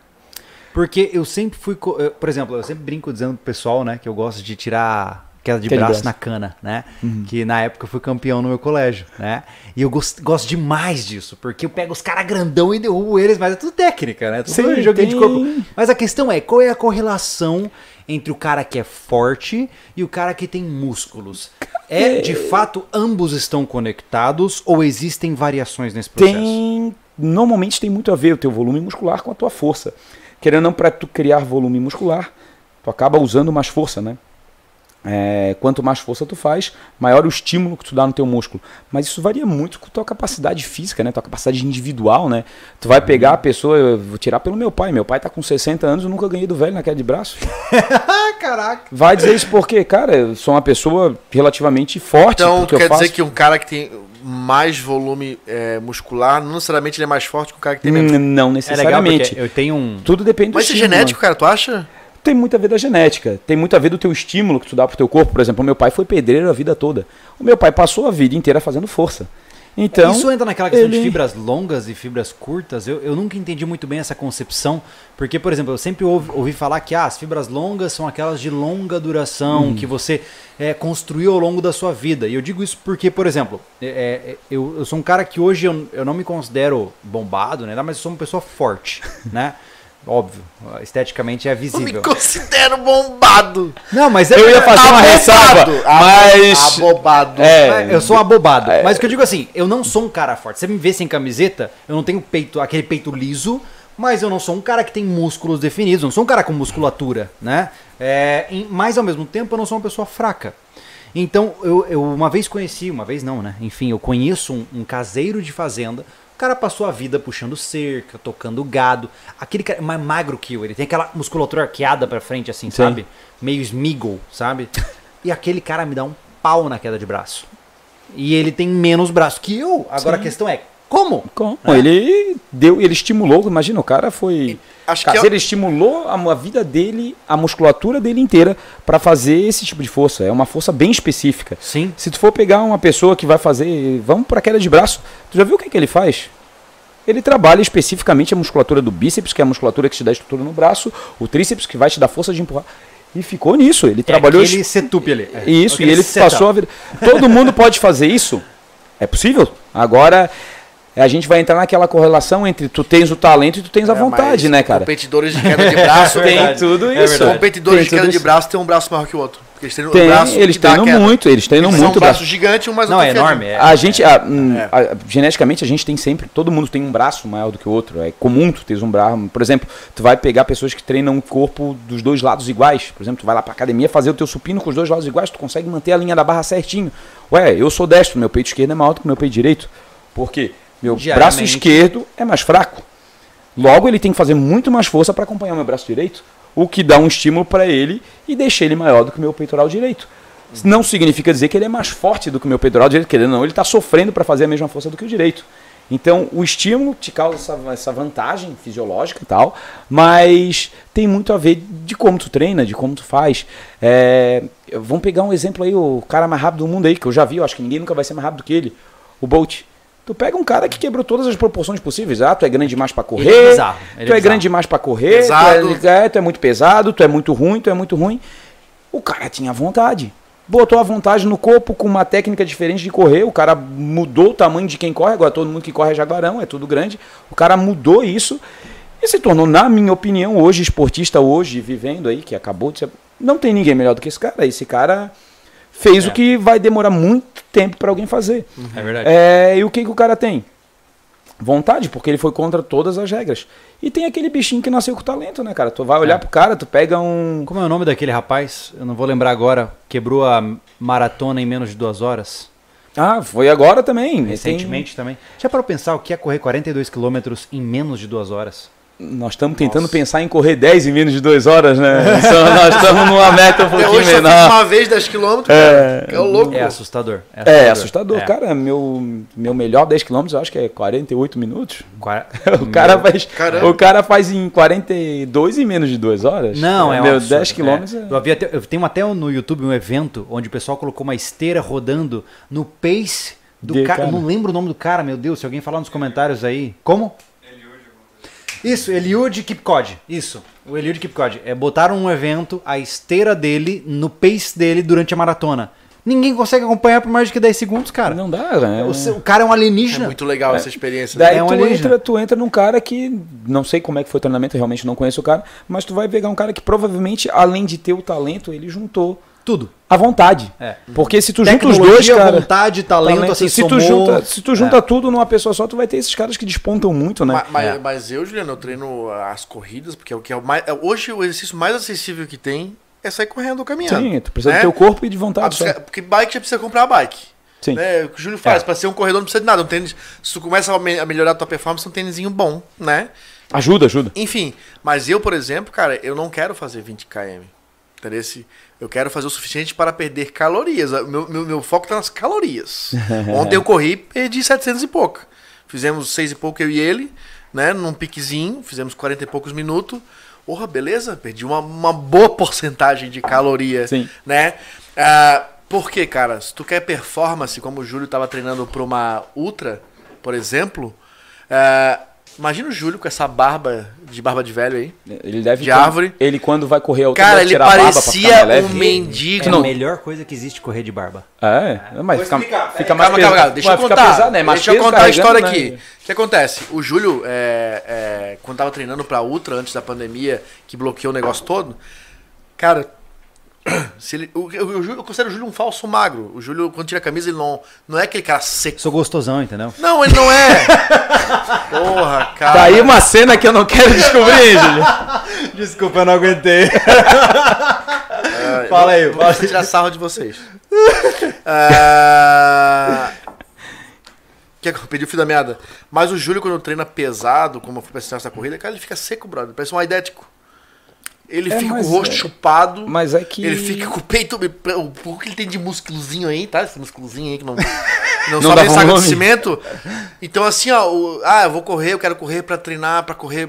Mas é, mas é uma construção específica, né? Por isso, é, tudo é específico, tá? Não, tô, É. não tô renegando nada aqui, o cara que é grandalhão, o cara que... Mas é, o cara se consome muito para um propósito só. Sim. Claro que ele tinha uma, um objetivo, que era fazer a ultramaratona, tá? Ele não vai fazer ultramaratona todo mês ou a cada seis me... cada cinco meses. Isso já entra em esportes extremos, né? Isso já é uma, uma, uma necessidade física bem diferente, né? Cara, pra É. teu corpo estar preparado pra uma outra maratona, era quantos? 80? 82? Era 75 de montanha. 75 É. de montanha. Cara, isso fisicamente, É fisiologicamente extenuante. falando, É. isso vai desgastar teu corpo. Isso passa do nível de ser saudável. Eu acho que isso. consideração É. ser Isso extremo, já- não é nem extremo pela geografia, é extremo pela situação física, porque Sim. consome tudo que tem. Sim, porque não, as isso já pessoas- não é mais é porque, saudável, assim, né? eu acho que é- Isso- é interessante Isso é o entender- desafio em si, mas Sim. saudável isso não é pro teu corpo. É interessante Cara, a quantidade de dor entender- que esse cara vai sentir depois é... É interessante entender o seguinte, eu vejo da seguinte forma.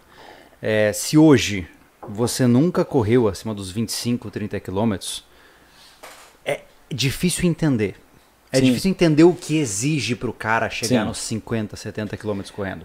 Você não exi é, uma, é, um, é como se fosse uma, um pedágio, entendeu? Se você não chegou na meia maratona, se você não chegou nos seus 30, 42 quilômetros, chegar nos seus 50 quilômetros correndo, cara, é outro universo. A gente tá falando de outro patamar Sim, de, sim. De, de, de forma de trabalhar. E hoje eu tô em condição de overtraining, né? Hoje eu estou fadigado, Sim. extremamente dolorido, né? Porque a gente fez o desafio de evasão que vai, vai ao agora nesse sábado vai ao ar para vocês verem aí no YouTube, onde eu caminhei até entrar em hipotermia, basicamente.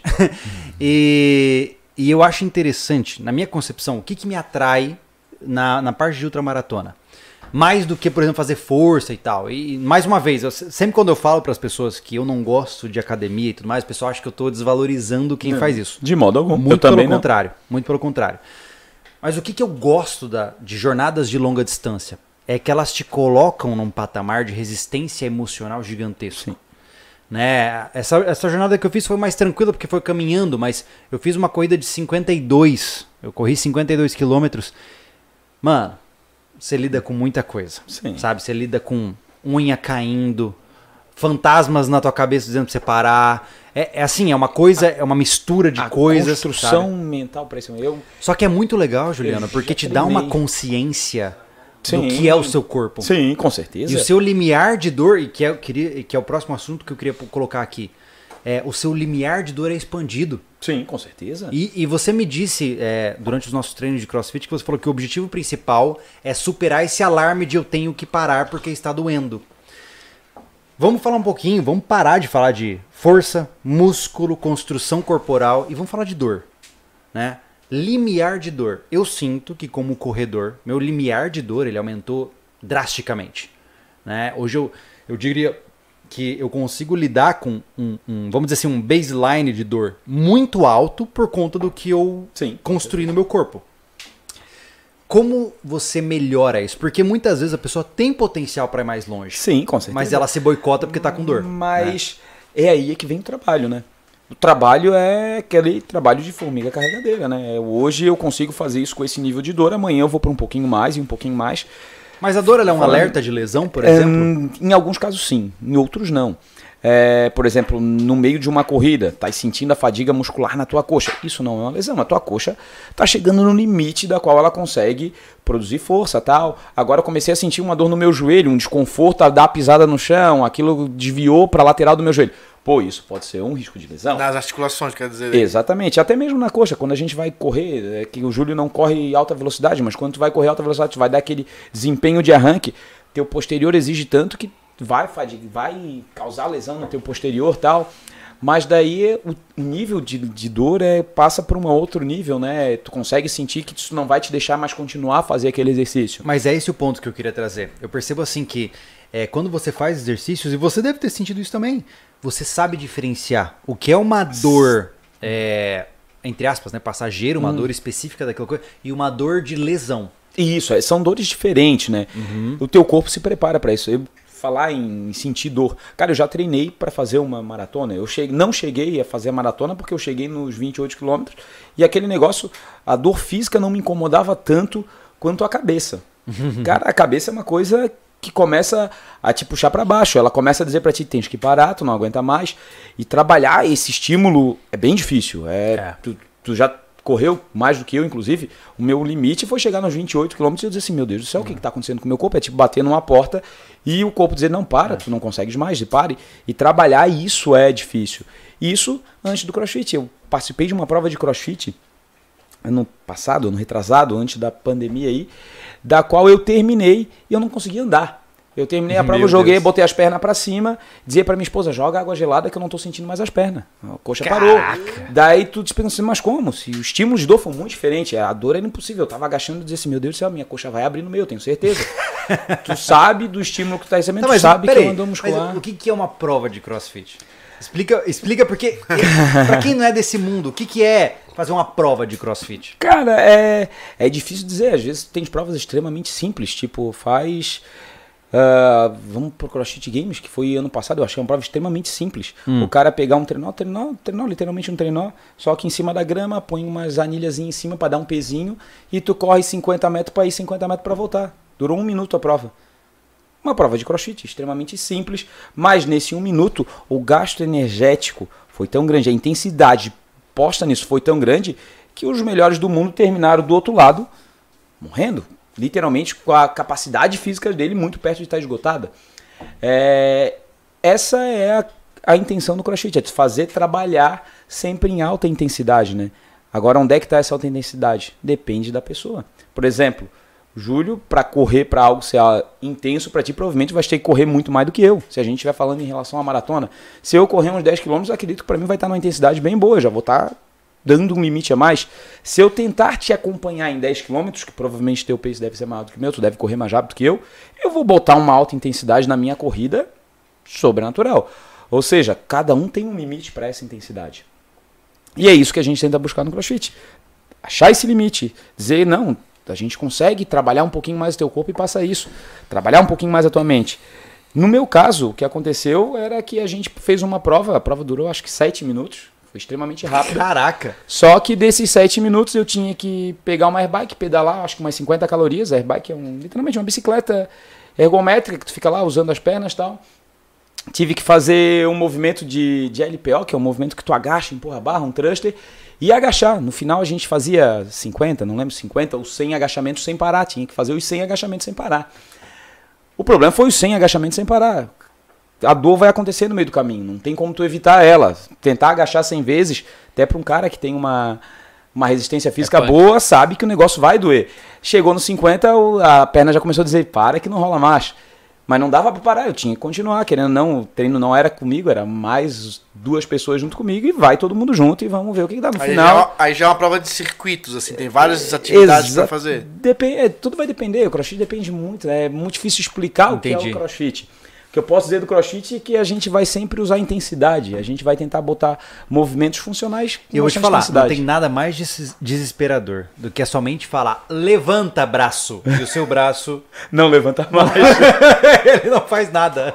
Você fica tipo, por quê? É, é, é incrível. Mas é, é, é, é, isso que o que me o que me leva a querer fazer esse tipo de, é essa superação diária. Para quem gosta desse tipo de motivação, ele para mim é muito motivante. Saber uhum. que eu tô ali, eu cheguei no meu limite, mas eu tô dando um estímulo pro meu corpo dizer, cara, eu acho que esse limite é um pouquinho maior. Uhum. Vamos lá, vamos cabeça no lugar e vamos ver se a gente consegue fazer mais dois. Esse tipo, é para mim, foi o que me faltou na corrida. Quando eu cheguei no 28, eu queria nesse dia correr 32. Eu cheguei no 28 e a cabeça disse: não, é 28. Game over. Para. Ela disse: para, o que que eu fiz? O meu ainda não bem preparado disse: não, é realmente esse é meu limite, para. É. Esse é tu é o que a gente tenta dizer quando tu estás lá fazendo crossfit. Cara, teu corpo diz esse limite, diz para ele que esse não é o limite. Vamos mostrar que talvez o limite seja outro. Quem sabe ele queira parar no primeiro e a gente dizer, vamos fazer mais um. Mostra que não é isso. Essa é a diferença, tu trabalhar um pouquinho da cabeça, um pouquinho do corpo. Ô Anderson, você, cara, é um cara que. É, eu não sei qual é o seu histórico com treinamentos funcionais, mas quando você entrou no CrossFit, qual foram a, a, quais foram os seus, as suas batalhas a vencer? Eu sempre via que você saía destruído, culpa dele, né? Cara, é, para mim foi é, a quantidade a repetição. A repetição que leva à dor. Eu, quando é ele fala agora, que é, every minute is one minute. É Cada isso? minuto é um minuto. Cada minuto é um minuto, tá um desespero já. Então, é, tipo, é, eu vi, eu reparei que, tipo, a, a, a quantidade de agachamentos é, me destrói. Agachamento Muita é coisa tem que agachar, agachar, agacha aqui, agacha ali. Outra tem que agachar. Pô, aquele exercício tem que agachar também, cara. Sabe? Tudo tem que agachar. Tô pensando em agachar. É, é, que o Anderson, o Anderson gostava dos dias. Ele ia no dia do agachamento, pô. Ele sabia escolher o dia do treino. Ele sabia escolher Porque o dia do treino. no final do dia tu fez vários exercícios que envolviam algum tipo de agachamento, tu fez 300 agachamentos. Caraca, é muita coisa. É. Eu tô acostumado a fazer 3 agachamentos no dia que é pra cagar, e aí eu, eu, eu lá faço 300, pô. Mas pode ter certeza Poxa. que esses 300 te ajudaram a cagar com 80 anos, cara. Pode ter certeza. Quando tu estiver lá cara, querendo mas... sentar, os 80 vai dizer, pô, aqueles agachamentos que o Juliano fez fazer. Mas eu acho isso fantástico. Eu acho que quando você entra nesse mundo, vira uma vira uma coisa meio que vai te engolindo, né? Eu fiz um tempo atrás, lembra no Instagram, eu fiz o desafio Fortes e eu fiz em live, eu fiz 800 agachamentos. Uou! Chegou uma hora que não... no dia seguinte eu não dava mais. Mas eu fiz 800 e cara, é realmente a sensação que você tem é que você vai, vai morrer. Vai morrer. é Mas é. isso. É. E é legal entender que mesmo somente dizendo Júlio, para seu retardado, você ainda tem 20% a mais para dar. Sim. E, e- e por que, que eu tô dizendo isso? Puxando o gancho para o que a gente fala e com as pessoas que a gente fala, é, existem situações de emergência onde você vai ter que dar esses 20% a mais. Né? E um cara que, que eu, eu achei fantástico, não sei se você conhece a história do David Goggins, ele escreveu um livro agora recentemente chamado. Ele vai lançar um novo livro agora, que é basicamente. Ele fez uma ultramaratona por final de semana durante um ano. Tu tá Tá? brincando? Ele bateu recorde mundial de barras em 24 horas. Ele é um monstro.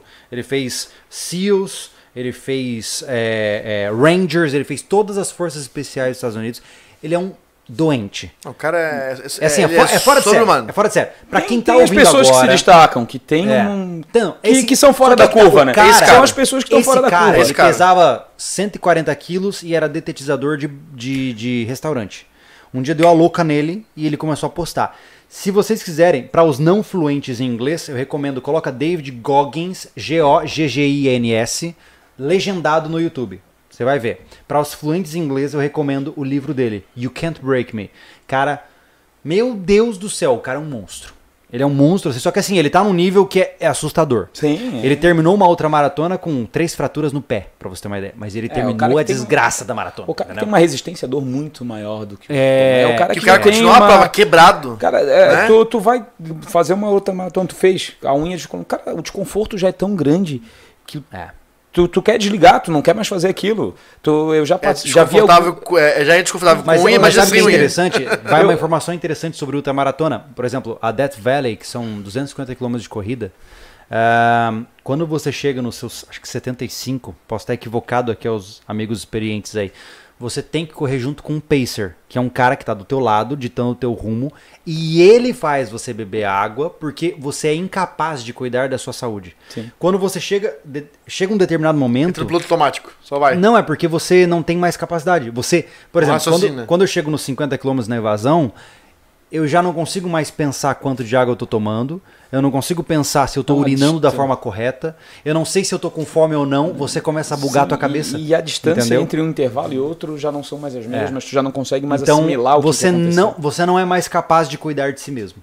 É, chega um limiar onde não é mais saudável. Né? E não importa o que digam, não é saudável. Não, não. E você tá entrando num modo, é como eu te falei, é esperado numa longa corrida, numa corrida de 75, 100 quilômetros, que você vomite, que você tenha Sim. diarreia. É esperado. Isso é normal. Se tu vê, Entendeu? tu vê o Iron Man acontece aqui em Florianópolis, tu vai ver, chega na hora da corrida, tu vai ver um monte de atleta muito bem preparado vomitando. É. Tu vai ver eles durante a corrida, vários deles tu vê vomitando, porque o desgaste físico é tão grande, É. a capacidade física que tu usa é tão grande, isso passou já do nível suportável pro teu corpo. E tu começa É. a entrar, os pontos de hidratação começam a aumentar, porque tu não sabe quando tu bebeu, quando tu não bebeu. E É. o teu, tu vai ver muitos deles tem o acompanhamento do técnico que vai passar do lado e vai dizer: bebe, come, toma os teus hidrólitos que tu tá perdendo, porque tu já não sabe mais. Agora É. imagina num negócio de 250 km. Não, Death Valley é Não, absurdo. não, isso é, absurdo. Isso é para né? pessoas realmente É, que sub- sobre-humanas. É, assim, eu acho tem uma... que tem, tem um documentário na Netflix que é Barley Race, acho que é o nome. Não vou lembrar agora, cara. Coloca é, outra maratona no Netflix, talvez apareça. Badwater. Badwater. É um documentário mostrando a corrida mais difícil eh, de ultramaratona, que ela é feita para avacalhar os ultramaratonistas. Isso, e são só acho que 45 vagas, e para você entrar você tem que ser escolhido a dedo. Porque é uma corrida absurda. Você corre 50 km, pega uma página de livro, e você tem que descobrir onde está a próxima página. Assim, umas coisas absurdas. E você não tem trilha, é no meio do mato, se arrampando espinho. Cara, sempre que você se acha incrível, alguém vai dar 10 a 0 em você. Sim. Sabe? Mas E- isso é em tudo. É, mas é legal que entender isso. entender, Tu tens que entender que, É. cara, sempre tem alguém que vai te superar em alguma coisa. É a verdade. atividade Sempre, física sempre, sempre. vai ter alguém. É. A gente tem aqueles caras, a gente falou agora do Bolt. O cara vai ser, vai ser difícil alguém chegar nele. É muito Mas louco uma você pensar hora assim alguém vai que- chegar. Se eu parar tudo que eu estou fazendo na minha vida, hoje eu nunca serei como ele. Exatamente. Ele tá num limiar que não importa se eu parar minha vida e pegar os melhores treinadores do mundo para trabalhar de acordo comigo, comigo, eu não vou chegar nele. Não. E não é muito tem. louco você parar pensar nisso, né? Cara, é porque ele já tem, um, ele, ele tem uma estrutura que favoreceu aquele desempenho dele. Sim, Então claro. não dá claro. pra chegar nunca. E tem que contar o fato, né? O cara se dedicou muito àquilo, né? Oh. Ele, ele tem uma entrevista que ele diz que hoje a galera quer chegar e correr em 10 segundos, tal. Treina dois anos, ele assim, cara, eu corri, eu treinei 10 anos da minha vida pra correr 10 segundos. Vocês querem treinar um mês e se transformar num atleta? Não é assim, isso requer dedicação, tempo, É. esforço. Quando tu achou que tu deu o teu máximo, cara, tu deve ter chegado a 20% do que tens que fazer ainda. Que loucura, né? Então tem. É, é complicado. É verdade. Tiago, me diz uma coisa, o que nós temos de perguntas aí que podem. Eu imagino que o chat deve estar, deve estar incrível hoje. Incrível que pareça, não tem muita pergunta, não. O que tem aqui, o rapaz Eu Sou o Jota falou assim: Atlética, atletas de rugby precisam ter todas as valências juntas. Pesquisem a preparação física do All Blacks, seleção da Nova Zelândia. É incrível. E a Vanessa Bruning, por favor, cortem o café do nosso coach. Amanhã, às 6 horas da manhã, ele acaba com a gente. e uma correção é Can't Hurt Me. O livro. Boa, boa, obrigado. é, é interessante, o rugby, eu conheci um jogador de rugby que jogava pra faculdade e tal. Primeiro que eu acho que o rugby é insano, né? Sim. É, é insano. Você conhece o rugby como esporte? Não. Cara, é, É, é insano. é tipo um futebol americano, Americano. que decidiu colocar porrada no meio do processo. É, quase isso, né? E não tem todo aquele aparato que tem no futebol americano, né? Aquelas proteções, proteções É, cervicais. cara, cara é coragem. É na cara e na coragem. É. E é um esporte Lá realmente no que exige todas as valências lá no sul da ilha tem um A time lá que treina lá agilidade, força, velocidade. Tu tem que treinar todas elas e muito bem treinadas. É mesmo? Sim, exige, né? Imagina, tu tem que dar arranque muito rápido, tu tem que ter força, eles saem já com a bola fazendo muita força, tu tem que ter muita agilidade para deslocamentos laterais, para desvio de. Então é um esporte de alta intensidade e além do fato de tu ter um monte de outro cara do outro lado querendo te pegar, né? Isso já deixa o esporte Não. muito mais O interessante. cara né? que eu conheci que jogava rugby, ele tinha três vezes o meu tamanho lateral. Ele era um monstro, assim, ele era um armário. E devia ser um cara muito rápido. Não, eu Daí- fico imaginando caras falam assim, tenta passar com a bola por mim, mas nunca. Toma, leva pra sua casa. É, aí a gente entra naquele critério se uma pessoa pode ser bom em todas as, as valências físicas. Um cara do rugby deve chegar. Provavelmente não vai ser o melhor corredor, não vai ser o cara mais forte do mundo, mas ele tá nesse meio aí daquelas É pessoas que treinam várias valências físicas para ser boa em várias valências físicas, né? Imagina, cara, tu ter que ficar fazendo força correndo com aquela bolinha debaixo do braço, um monte de gente segurando e, e corre pra um lado, corre pro outro, desvia do cara da frente, desvia pro cara do lado, Ele tem que ser, ser veloz, tem que ser ágil, forte. Ele precisa ser ágil, ele precisa ter fôlego, precisa ter um cardio muito bom, ele Sim, precisa ter sim. força pra brigar, Sim. né? E ele precisa ter elasticidade pra fazer as manobras que ele tem que fazer pra fugir. Quando, quando a gente entra em esportes específicos, a maioria, não digamos esportes específicos, né? Mas quando a gente entra em modalidades específicas, a gente tem que ter várias valências. Vai jogar futebol, cara. Futebol te exige várias valências físicas. Tu tens que ter um bom ritmo cardíaco, tu tens que ser rápido, tu tens que ter muita força de perna, tu tens que ter muita agilidade.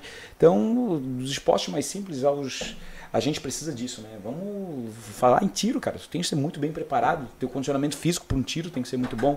Quanto mais conseguir dimi- diminuir o teu batimento cardíaco através das tuas valências físicas aí, quanto menor for ele, maior o teu poder de concentração.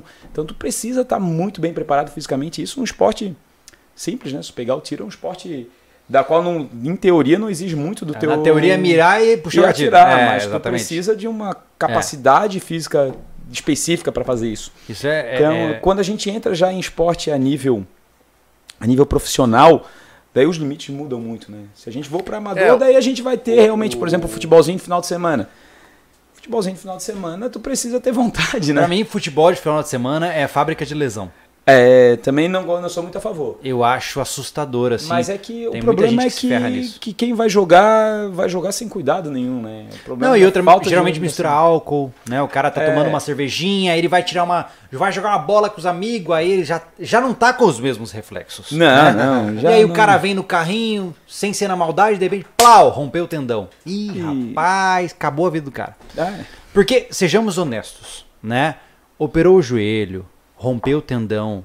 Cara, ferrou-se. Acaba sabe? com essa da vida, É, cara. na, É. na real, nem todos os casos, né? Vamos botar aí, vamos pro Ronaldo Fenômeno. O cara rompeu os ligamentos do joelho E um ano e meio depois o cara se tornou o melhor jogador do mundo de novo. É, mas, mas eu entendo, Então, é, mas assim. Não é todo caso, é, né? é um caso específico. Eu, ve- eu vejo que, por é, exemplo. a gente, meros mortais, É, no sem mundo normal não funciona assim, é. sem todo aquele acompanhamento, dificilmente voltaremos uma vida ativa normal, assim. É. É, eu conheço alguns, alguns alunos meus que, é- que têm problema no joelho, lesão no joelho, são operados. Cara, e conseguem ter uma, uma vida ativa aí bem normal. Sim. Vão se Não, mas o tornar tô dizendo- atletas? O que eu tô dizendo Muito é que assim, difícil.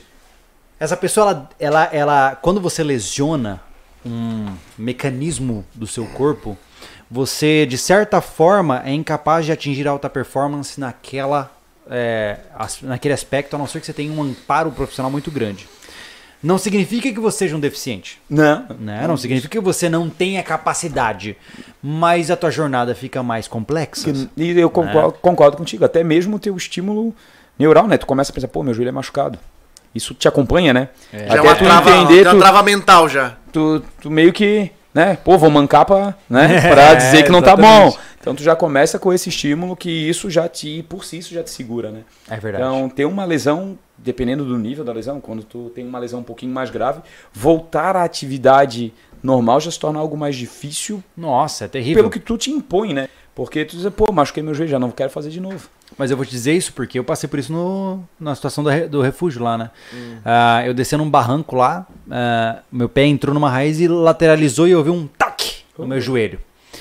Cara, eu passei três meses com dor no joelho e eu fui no fisioterapeuta, fiz no, fui no médico, eu tive um descolamento parcial do tendão interno aqui, etc. Sei lá o nome técnico disso. E, e eu precisava fazer fisioterapia e tal, mas a gente estava num momento que eu não tinha condições de cuidar disso, né? Resumindo, eu parei pelos próximos seis meses sem exercício nenhum por causa da dor. E retomar é muito, ingrato. É, É. muito triste. Porque é impossível você começar a correr sem pensar, nossa, que lerdo eu estou. Como eu estou. É aquela história É. de ser atemporal, né? Cara, eu É, fazia isso cara. tão bem, o que, que aconteceu, né? Exatamente. Isso te é leva... muito frustrante. É frustrante, é frustrante. E é aí que surgem as lesões posteriores. O cara muitas vezes malhou na adolescência, sei lá, na, na, na- na idade adulta jovem. Aí ele com 35 voltou pra academia. Não, vou pegar o supino que eu aguentava. Plau, se lesiona. Né? É, isso é comum. É, É, comum esse, esse achar que tu ainda tem a mesma capacidade sem dar aquele mesmo estímulo, querer voltar e querer dar exatamente o mesmo estímulo. Isso é, É verdade, é passível verdade. para lesão. Ah, Tiago, temos mais alguma pergunta interessante pra gente jogar povo aí? Estão perguntando aqui opiniões em relação à saúde é, do método Inhoff e calistenia. Ah, legal. O que, que você pode dizer pra gente sobre Cara, calistenia? calistenia. Cara, é um esporte, o crossfit leva um pouco da calistenia junto, né? É um esporte de alto resultado, alto rendimento, assim como os outros, dependendo de como tu faz, né? É, todo esporte feito para te dar é, condicionamento, calistenia em si falando, é de resultado bom. A calistenia usa muito é, movimentos isométricos, ela te segura em. Cara, é extremamente difícil. Já tentei, já fiz algumas aulas. É extremamente difícil, mas é um esporte de alto nível de condicionamento. Ela tem uma parte ginástica impressionante. Tem movimentos feitos em traves fixas mesmo assim que, para mim, com tempo de crossfit, hum, tento fazer sempre e são extremamente difíceis. Eles são extremamente focados nessa parte de condicionamento, essa parte isométrica, força de centro. Cara, mas é impressionante o que Não que- é pra qualquer um. Hum, Cara, eu, muito pelo contrário. Acredito que todos possam praticar. Agora, praticar em alto nível, É. aí já é. É, pra quem não complicado. conhece, vale a pena jogar no YouTube assim, calistenia. Ah, Cara, tu vai ver coisas assim tu vai Deus, dizer assim, cara, nunca vou. Ah, insano, Ah, insano. Nunca vou, nunca vou fazer isso. Tu olha aqui e vai dizer assim: é possível, é, com bastante treino. Eles estão ali porque se dedicaram bastante. É, mas, cara, é um esporte pra. É um esporte, físico. então. Calistenia é um esporte, cara. Tem competições de calistenia, tem de saltos na trave, tem de é, competições isométricas, tem. Eu acho É que mesmo? tem, tem um Luidinho, cara, americano, não vou lembrar o nome dele que ele faz uns movimentos na barra isométrica que, que, cara, me impressiona. O cara salta da barra, dá três giros no ar, segura na barra de novo, daí daqui a pouco ele para deitado embaixo da barra, tu diz assim, meu Deus do céu, como é que o cara faz isso? Chame um padre. É, é, é, daí vem aquela questão de treinar. É treino, treino, consciência, Sim. treino, treino, consciência, erro, acerto, Sim. erro, acerto. E É. No final das contas, é, independente de ser qualquer prática que o cara faça, eu- a impressão que eu tenho é assim: você só não pode estar parado. sim, a gente, tá- a gente tem que se movimentar. Nosso corpo foi feito para se movimentar. Então, o movimento em si, independente do que seja, cara, eu gosto, eu sou da opinião. Faz o que tu gosta. Cara, tu vai ter o esporte, tu gosta da corrida. Corre. Vai correr. Faz o esporte que tu gosta. Isso vai te dar prazer ao fazer o esporte. Cara, quando tu Não, consegue conciliar essas duas é coisas. Muita Tenta. gente nem sabe qual é o esporte. Aí vem a questão do tentativa e erro, né, cara? Qual é a Porque- sua. Cara, qual é a eu- sua, a sua assim, ó, imaginemos agora, tá? Vou montar o cenário pra você. O cara tá ouvindo a gente agora. Ele nunca se exercitou na vida. Na vida. Por onde Ele começa? tem, sei lá, seus 23, 25 anos. Ele nunca transpirou durante uma atividade física programada. Sempre foi um negócio inesperado que ele ficou lá esbaforido. Como é que você ajuda um cara desse? Cara, é tudo é questão de, de começo. Vai ter que começar por alguma parte. É, quando tu pensa na atividade física, tu tá pensando, normalmente tu pensa em algo elaborado. Eu vou usar uma máquina, vou usar alguma coisa que eu quero fazer uma atividade física. Eu diria começa com passos simples. Começa com uma caminhada, começa com uma corrida. Tens que descobrir o que o teu corpo gosta de fazer. Aquilo que te dá atenção, aquilo que te é. Cara, ah, eu não gosto nada disso, eu gosto de dançar. Cara, vai dançar. Um belo esporte. Ah, eu não gosto de dançar. Cara, vai fazer basquete, vai fazer aquilo que te Tem que dá testar. prazer. Tens que testar. Não tem como dizer, ah, meu corpo, é- eu gosto de computador. Pô, daí não vai rolar. Tu tens que gostar. né? Tu tens que. Ah, eu gosto de ficar em casa sentado na cama. Pô, eu também. Mas tu tens que dar esse passinho, tens Movimento, que sair, movimento. do- sair Uhum. da comodidade e descobrir, cara. Eu passei por vários esportes, como eu te falei. Cara, fui descobrir lá no CrossFit o último esporte que eu fiz. Provavelmente é possível que tenha algum que eu gosto mais, é possível. Não vou dizer que não, não testei todos. É, pode ser que tenha um que eu goste mais. Mas eu cheguei disse, cara, eu gosto desse, vou fazer isso. Gosto disso, gostei. Cara, assim como tem um cara que vai lá fazer o CrossFit comigo, cara, não é pra mim. Cara, não é pra ti. Vamos tentar outra coisa. Quem sabe correr, jogar um futebol, vou dançar, vou fazer um funcional. Sim. Vou, cara, atividade física tem inúmeras. Vou praticar escalada. Isso é legal. Isso Cara, é legal. Tem vários esportes aí que vão te manter bem, vão te manter fisicamente bem, vão te manter bem condicionados. O negócio e tá te em movimento, é tá É. mexendo o esqueleto, né? É, tá, o movimento faz parte da tua vida. Tu quer se manter bem fisicamente, tu quer se manter bem ao longo da tua vida, né? Não é tu te olhar na frente do espelho e dizer, pô, eu tô bem fisicamente. É tu chegar numa certa idade e dizer, pô, hoje eu me considero uma pessoa bem. É, porque Eu estar consigo- esteticamente bonito não significa que você tá saudável. Exatamente. Exatamente. Temos comentários? Quanto- como, é, como é que estamos de pessoa acompanhando aí, Thiago? Sentando aqui agora. É, nesse último treino, pra você ter uma ideia, eu, eu consumi 4.100 calorias. Cara, é muita coisa. Eu perdi um- 4 quilos, cara. É muita coisa pra um. E eu, tenho, eu tinha 70 quilos e hoje eu tô com 4 quilos a menos. Quanto é que dá essa matemática? É, 66. É, seis. É, eu me medi, eu, eu entrei na balança logo depois da gente terminar o desafio de evasão e eu tava com 66 quilos. É muita coisa. Cara, e eu tô comendo como um desvairado. Você não tem noção. É, cara, a- o bom da atividade física, pra mim, eu tive um metabolismo, eu fiquei gordinho e tal. Cara, hoje eu. Mas como? cara? Uma coisa que eu não posso reclamar. Você come o cara. quanto você quiser. Que pra eu- mim o que tu queima o dia inteiro, Como, pô. cara? E a minha esposa disse assim, Juliano, onde é que vai tanta comida? Eu digo pra ela assim, eu não sei. E Eu preciso comer, eu, eu gosto, cara, isso me dá, me deixa bem. Cara, eu não vou dizer que eu como muita porcaria. Comer, comer, comer, mas, e não cara, poder onde engordar. eu como. Cara, eu tô num momento atual onde eu não consigo comer o quanto eu preciso. É, É, eu isso estou não é sempre bom. com o estômago cheio. E que- não é o suficiente. E preciso de um pouco mais, né? E preciso de um É, cara. Não, é eu não, muito não, isso. não tô nessa fase aí ainda, não cheguei nesse estado. Eu, como se eu não me, né, dizer assim, ah, vou dar uma controladinha e tal. Mas, cara, hoje eu consigo comer com uma certa naturalidade. Dizer assim, Olha hoje eu só. vou comer uma pizza, vou, não tem problema em comer uma pizza à noite. Vou comer um lanche, vou ontem, fui comer um cachorro. Sem sentimento de culpa. Sem sentimento de culpa. Isso Como é legal. Felizão. É, eu vejo que as pessoas estabelecem relações muito ruins com a comida, né? É. O cara, ele, ele... Eu, por- eu acho que eu tô numa posição muito privilegiada hoje, eu, eu fui sortudo, não sei, mas eu não desenvolvo afeto por comida, né? Ah, tem pizza? Ok. Ah, tem sushi? Ok. Mas eu não sou o cara que fica, nossa, se eu pudesse comer uma lasanha hoje... Eu não sinto esse desejo específico por refeições específicas. O que tem eu tô comendo e tá bom. Né? Se tiver saboroso, ok. Ah, né? Eu adoro comer Ah, também. Eu não importo muito o que é também. Mas o que eu digo é que tem muita gente que desenvolve uma relação de afeto com a comida. Né? Sim, o tem. cara ele, ele sente prazer, é um prazer em comer. Ele Sim, fala, cara, nossa, há quanto tempo eu queria comer isso, né? Você vê que ele investiu afeto naquele processo de comida. Então, para aqueles que hoje estão nessa condição, é como eu falo, cara, se você gosta de comer, se você sentir prazer em comer, cara, vai se exercitar, porque aí você pode queimar o que está comendo e continuar comendo. Entendeu? Porque na vida, do- no- ao menos no que tange ao ganho de peso, é uma matemática. Sim. Se eu coloco mil calorias pra dentro e queimo 500, eu guardei mais 500. É 500 que vai pra barriguinha. É. Né? Agora, se eu comi mil e queimei mil, zero a zero, amigão. Mas Né? é, o princípio é mais ou menos esse, né? Consumi, É. gastei, tá legal. Tá Consumi, não gastei, Armazenei. não, tá legal. É prejuízo, é mais É verdade. isso. Fala, Thiago. A Respondendo ao antes, temos 640 pessoas aqui, vendo? E eu acho que 80% quer pergun tá perguntando por que, que é melhor correr de barba. Também. Tô na- Vamos lá, gente. Eu vou dar o, o, o- o bizu pra vocês. Não necessariamente de barba, mas de bigode. Quando você chega no seu. É verdade. Olha só. Vocês não O vão. negócio é o bigode. É, cara, mas. é, O que, que acontece? Quando você está correndo, quando você chega nos seus 20, 25 quilômetros, geralmente você faz um treino de madrugada.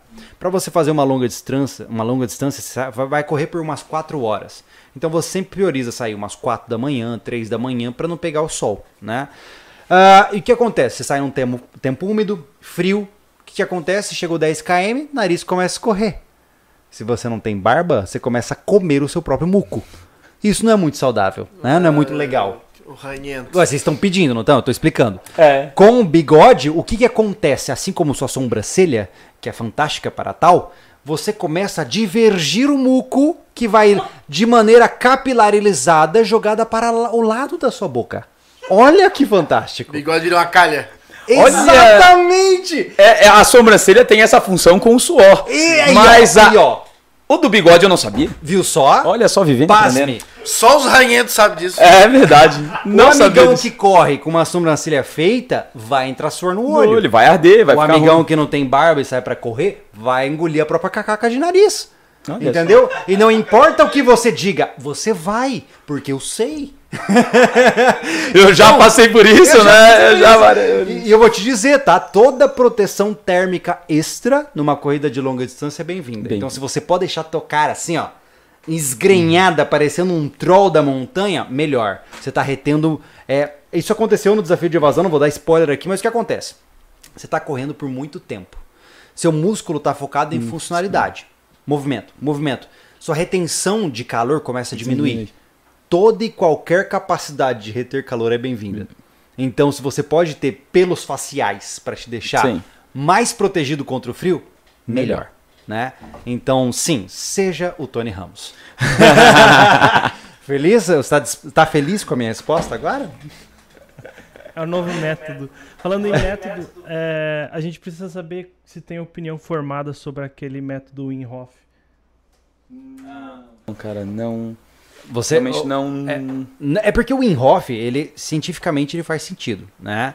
Ah, só que o Wim Hof ele é mais focado em melhoria da, da imunidade e resistência à água fria, né? Sim, é, eu realmente não.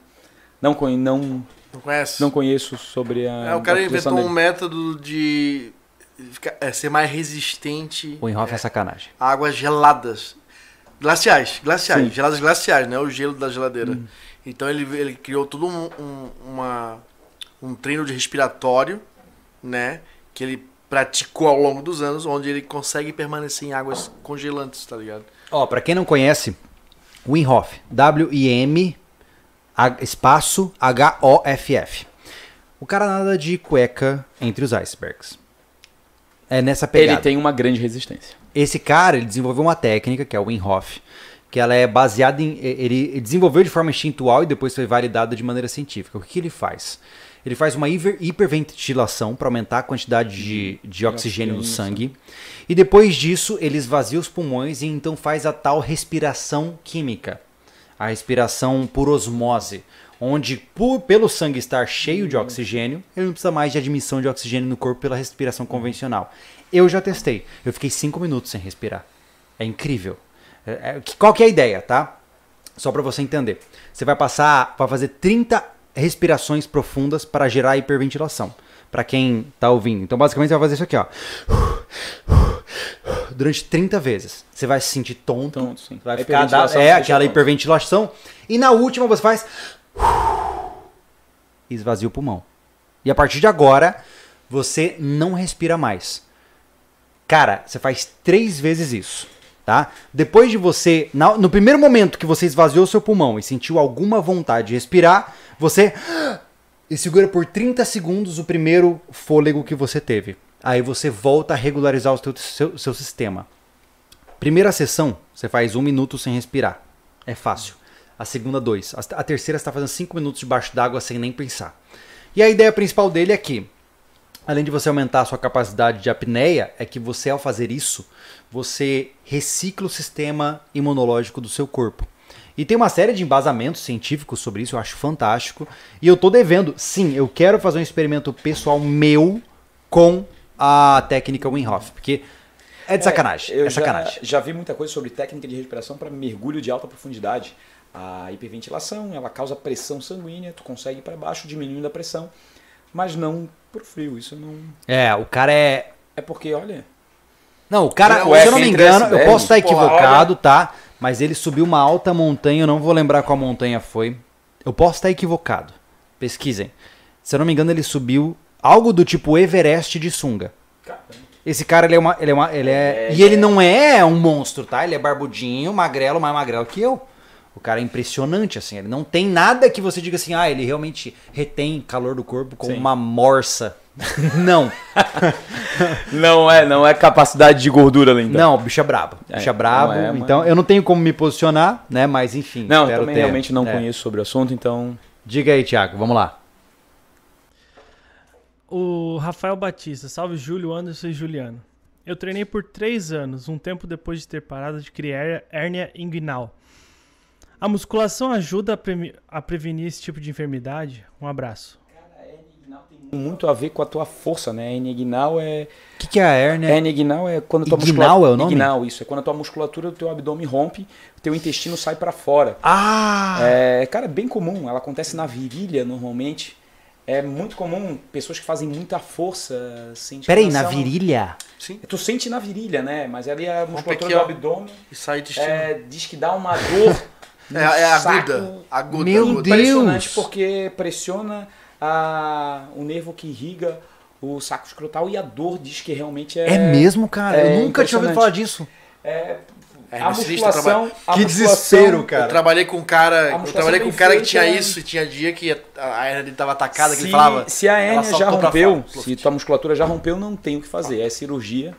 Já rompeu, não tens pra onde ir. Tens que fazer cirurgia. Botar Ah. a telinha de proteção na hérnia, como toda, toda hérnia, e segue vida normal. Se tu já tens. Se essa hérnia ainda. é, por exemplo, se tu tens caso na família, muito provavelmente tu vai ter essa probabilidade de ter. Cara, trabalho de core, trabalho de centro de core, trabalho da musculatura central ajuda bastante a prevenir isso. Mas cara. normalmente está associado ao excesso de força, né? Tu vai fazer É força mesmo? demais. Quando tu faz força extrema, você já viu, tu vai fazer Mas sei aquela lá, força de romper o músculo, né? Tipo, o limite. Cara, não, não? necessariamente. Tu vai ver pessoas que têm Pode ser uma postura? De... Má postura O cara não- passou a vida carregando caminhão de cimento, sei Sim, lá. sim, isso vai dar, mas é processo de força, né? Normalmente está associado a isso. A gente que fez muita força em determinada parte da tua vida e rompeu. Tu vai ver Uhum. isso comum, um cara que trabalha, sei lá, em feira, carregando a vida toda, pedreiro, é, é, cara que pratica muita musculação. Uhum. Isso é que não é algo incomum, mas é algo super simples de se resolver. Uma É cirurgia interessante simples. isso, ah, Juliana, porque eu passei, ah, durante a minha infância, eu fui diagnosticado com uma escoliose muito forte. E eu fui colocado na natação. E eu passei oito anos da minha vida nadando na maldita piscina gelada. Acho que hoje eu tenho um trauma de, de água gelada por causa disso. E, e, e é interessante que a minha musculatura das costas se desenvolveu para ancorar uma Ah, coluna insuficiente. E hoje eu não sinto mais dor nas costas como eu sentia, porque eu tenho uma musculatura que sustenta isso. Sim. Então, você diria que um treinamento muscular ele consegue, entre aspas, né, suprir aí uma Supri- estrutura. é, como a gente está falando de um rompimento muscular, né? Tá falando da tua musculatura do abdômen que rompeu. Literalmente ela rompe, ela cede, ela abre, né? É, em determinados casos, dependendo da tua estrutura de treino, tu consegue fortalecer ela e evitar que isso aconteça. Se tu já tem uma predisposição para que isso aconteça, o excesso de treino específico nessa região pode causar esse rompimento. Então, é, é Tanto ajuda sem- como atrapalha sem isso. ser uma pessoa específica, dizer um médico específico para isso é difícil de dizer como evitar isso, como tratar. Mas o, o- a atividade física ajuda a evitar, mas tem que ser muito bem trabalhado. Para não haver excessos. para né? não haver excesso. Eu, por exemplo, tenho na família meu irmão mais velho, teve hérnia inguinal, meu irmão mais velho é, trabalhou, trabalhamos junto com nosso pai e tal. Provavelmente foi algum determinado momento da vida, fez força demais, aconteceu o rompimento. Tenho alunos que já passaram por isso, por isso, sem saber que tu tens esse é, esse problema, tu acaba fazendo força em determinado movimento, movimentos Uhum. tipo levantamento terra, que é um movimento muito comum, que usa muita força de centro. O que, que é o levantamento terra? É Tirar um saco de cimento do chão. do chão, basicamente isso Tá. é, ele acaba proporcionando isso. Mas um, um fisioterapeuta, um médico, aí vai saber te dizer melhor.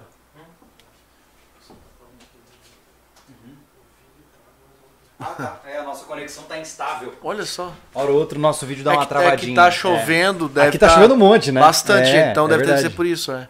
É, mas cara, eu, eu tô chocado.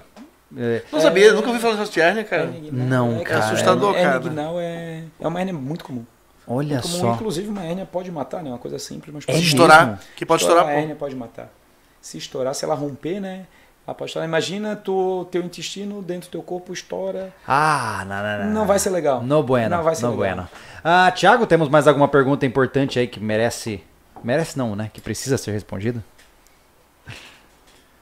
Não, não temos pergunta, mas o pessoal tá falando sobre essa hérnia aí e tem gente que é- nasce assim já. E faz a cirurgia que é simples, mas é, tem que ser feita com urgência, né? Em um mês. Ela, inclusive, tu vai. E, se tu olhar a hérnia, se tu ficou muito tempo com ela, o intestino vai saindo para fora, ele vai criando volume realmente na É região mesmo? onde aconteceu o rompimento. Tu não consegue botar o intestino de volta para frente, né? Esse volume acaba constante ali. Tu põe uma tela por cima, literalmente grampeia uma tela na tua musculatura. E ela, Cara, que loucura, Faz uma cara. contenção. Que loucura. É uma contenção. Tu grampeia, pega um grampo, eu acho que é, acho que é grampo mesmo, se não me falha a memória. Não, é, Grampeia Assim. Assim como é Se grampeado o estômago na bariátrica, é, É é, é grampeado uma tela no é músculo. como eu digo, né? Se você acha que o seu corpo ele é frágil, veja uma cirurgia, por- especialmente a cirurgia plástica. Cara, é assustador. O cara vai no martelado ali, ó. Plá, plá. É impressionante. É impressionante. Também me impressiono com isso. É. Então, assim, muito legal. Eu vejo assim que no final das contas, Juliano, nosso corpo ele é extremamente adaptável. Nós temos condição de mudar grande parte das nossas. eh, eu vi um cara que pesava acho que 200 e poucos quilos e ele fez jejum, tá? Não foi intermitente, um jejum por completo, integral, de um ano sem comer. Tem noção disso? Ele entrou pro Guinness como o jejum mais longo do, já Não, existente. O cara passou um ano sem comer. Realmente não sabia da possibilidade de tanto tempo. Pois é, assim. porque ou era isso ou ele morria, basicamente, né? É, imagina, É, 200 quilos, e- ele tava bem perto disso. e base- um ano consumindo só a gordura do corpo? Só água e gordura do corpo. É. Olha só. Imagina a reserva do homem. então, mas no final das contas, eh, Juliana, a gente chamou aqui para discutir sobre isso, porque o nosso corpo ele não tem uma única solução, ele não tem uma única construção. Existem pessoas que têm uma formação propensa a isso, propensa àquilo. Alguns já possuem históricos de lesão, mas no final das contas, o nosso ímpeto aqui com essa, essa nossa transmissão é deixar claro para pessoas, cara, seja saudável, Sim. né? isso E, e não se trata só de se exercitar, mas controle sua alimentação, tenha bons hábitos, Sim, né? isso, isso transforma a vida, né? Cara, eu. Toda a vida que um aluno me pergunta, mas pra que, que eu vou fazer isso? Cara, não pensa no hoje. Pensa daqui a 10 anos, pensa daqui a 20 anos. O que, É. co- como é que tu tratou o teu corpo hoje? Como é que ele vai estar daqui a 20 anos? Como é que ele vai estar daqui a 30? Pra gente pensar isso agora, tá é tranquilo, mas vê como é que tá o teu avô, vê como é que tá o teu bisavô, vê como é que tá a capacidade física dele hoje, vê o quanto tu pode melhorar a tua capacidade física nessa idade, o quanto ser independente nessa idade para ti é importante. Porque tem muito. O quanto tu consegue. é, eu, eu meu avô é uma pessoa totalmente dependente. Meu avô não faz nada. Quantos o anos seu avô da tem? Se não me falha a memória, eu acho que é 84. Olha que loucura. Ele não faz nada sozinho. Meu ele pai- precisa. Vai estar aqui dia. Que dia que é? 19, né? 19 meu pai vai estar aqui. Ele é- tem 81 anos, pianista É. a vida inteira. Idade do meu avô. E caminha 8 quilômetros todo dia. É, e e Olha. isso, isso um, um reflexo simples. Eu- vou tirar agora pelo vô da minha esposa, que é um pouco mais velho que o meu vô. Ele tem 89 anos.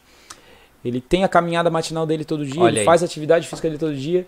Ele e a esposa dele vivem sozinhos, eles não precisam de ninguém. Eles moram sozinhos, ele cozinha, limpa, é, ele se mantém ativo. Até então, o quanto isso é importante, o quanto uma atividade física pode transformar esse teu futuro, transformar essa tua vida. A, questão não é hoje, não é sobre é que todo mundo fala, a ah, eu gente quero esquece que fazer a gente para ficar envelhece, né? eu quero fazer para ficar bonito. A questão não é ficar bonito, não é ficar sarado, né? A questão é como é que tu vai viver. Cara, eu, quando eu quero ir futuramente, eu quero é, ir no Pelourinho. Pô, eu não consigo nem subir as escadas. Pô, onde é que tá a tua capacidade física para isso, né? Sim. A gente foi feito para isso. Aproveitem, aproveitem. São bons momentos. A gente conhece pessoas, faz amigos, É. se diverte e ainda no final das contas sai bem. Então não tem nada para perder. É É só um pouquinho de vontade, iniciativa e quem sabe a gente consiga melhorar muita coisa aí pro futuro. E evitar dar trabalho para filhos, para parentes, é, né? Cara, cerca de 50% das doenças crônicas são resolvidas com atividade física. Olha então, é um índice que pra mim já vale a pena começar com uma caminhada amanhã. Então é, é muito simples, é muito. É. Mas fazer o quê, né? A É gente verdade. Ainda... Se cuidar pra não ter uma velhice ingrata, né? Exatamente. Juliano, cara, muito legal ter você aqui. Pá, muito é um bacana prazer. a gente poder conversar sobre esse assunto e eu sempre lembro para as pessoas, né, gente, que isso nunca foi uma entrevista, é um bate-papo entre amigos. Sim, Ah, o. Juliano está mostrando a visão dele sobre as coisas, né? Existem várias verdades neste mundo, Sim, né? sim, cara. E ainda mais na área de condicionamento físico, né? Ah, todos somos professores. Anderson, o que, que você acha, cara? Você acha que o nosso futuro aqui no sobrevivencialismo é regado a atividades físicas limítrofes? Cara, eu não quero ser um, um velho é, é, é, disfuncional. Eu hoje, eu não sou o cara que mais pratica esporte, sou o cara que mais me exercito, mas eu tenho, sempre estou de olho na balança e na minha condição é, é, produtiva do meu corpo, né? Poxa, eu não posso. A gente hoje está trabalhando com muita construção, muita atividade, e eu não quero me sentir inútil, até Sim. porque a caminhada ainda está longa. É. Não está na hora de pendurar a chuteira Sim, né? né? E eu, eu, eu nunca na minha vida ultrapassei os 98 quilos. Nunca. Meu limite foi chegar aos 98. Cara, eu, meu alerta hoje é sempre o 90. Ah, opa, chegou 97, cara, vou chegar aqui no 98. Que eu Os não- três dias tu eu machuca, Anderson. via, Eu não me via Os, bem. os três dias tu machuco. Nunca eu vou te ser cheguei, sincero, cara. machuca. É mesmo? Porra, imagina. Machuca. Imagina, cara. Então, eu, eu, eu me cuido disso. Eu não tenho uma alimentação estúpida de comer qualquer porcaria. Gosto de doce, gosto de comer bem e gosto de beber com os amigos, mas nada exagerado. Cara, as minhas garrafas de, de, de bebida em casa estão quase tudo cheias. Eu levo anos para secar uma garrafa de uísque. Quem bebe mais às vezes é o Júlio, que vai lá em casa. Não sei do que ele tá Como ele não falando. vai mais lá em casa, ele não me visita Falácias. mais. Balelas, mentiras. Depois que o Júlio se mudou pra uma chácara, ele não precisa mais ir na casa de ninguém. Ele, ele- é o reino dele agora aqui. Mas assim, brincadeira à parte, é, é, eu levo tempo porque eu não tenho esse ah, hoje eu preciso de uma bebida, ah, hoje eu preciso de uma cerveja. Sim, sim. Eu sou bem parecido com o Júlio, não necessita. Eu quero comer um churrasco, eu quero. Cara, se tem, eu como. Então, é, eu sempre tô de, pensando nisso que eu não. Sim, sim. O que, que deu? Vai lá, vai lá, vai lá. Ah, e aí? Ah, tá. Ah, então eu sempre tô me cuidando disso, né? É pra, não, gente- pra não me sentir, tipo. Pra não perder, cara. Mas, eu, mas sabe o que acontece, Anderson? Veja assim. É, nós, nós dois, principalmente, nós somos caras que a gente tem que estar trabalhando isso o tempo todo. Então, se a gente vai fazer uma trilha no Bota Suja, por exemplo, nós temos que estar bem no processo, porque senão seria sofrido. Já parou pensar nisso? É, imagina que a gente vai fazer uma trilha, aí eu tô descondicionado, eu fico sofrendo, pedindo Anderson, me carrega no colo, pelo amor de Deus. Então, mais do que o seu desejo pessoal, é que hoje a gente tem um compromisso com as pessoas que nos acompanham para poder fazer isso acontecer de uma forma que Sim, seja saudável para todos sim, nós, sim. né? Mas é, além de. Quer além- falar alguma coisa, Thiago? Desculpa. Ah, quero, assim, é o seguinte, a gente fala muito em estar preparado, né? E geralmente é estar preparado pro pior dia da nossa vida. Não é isso?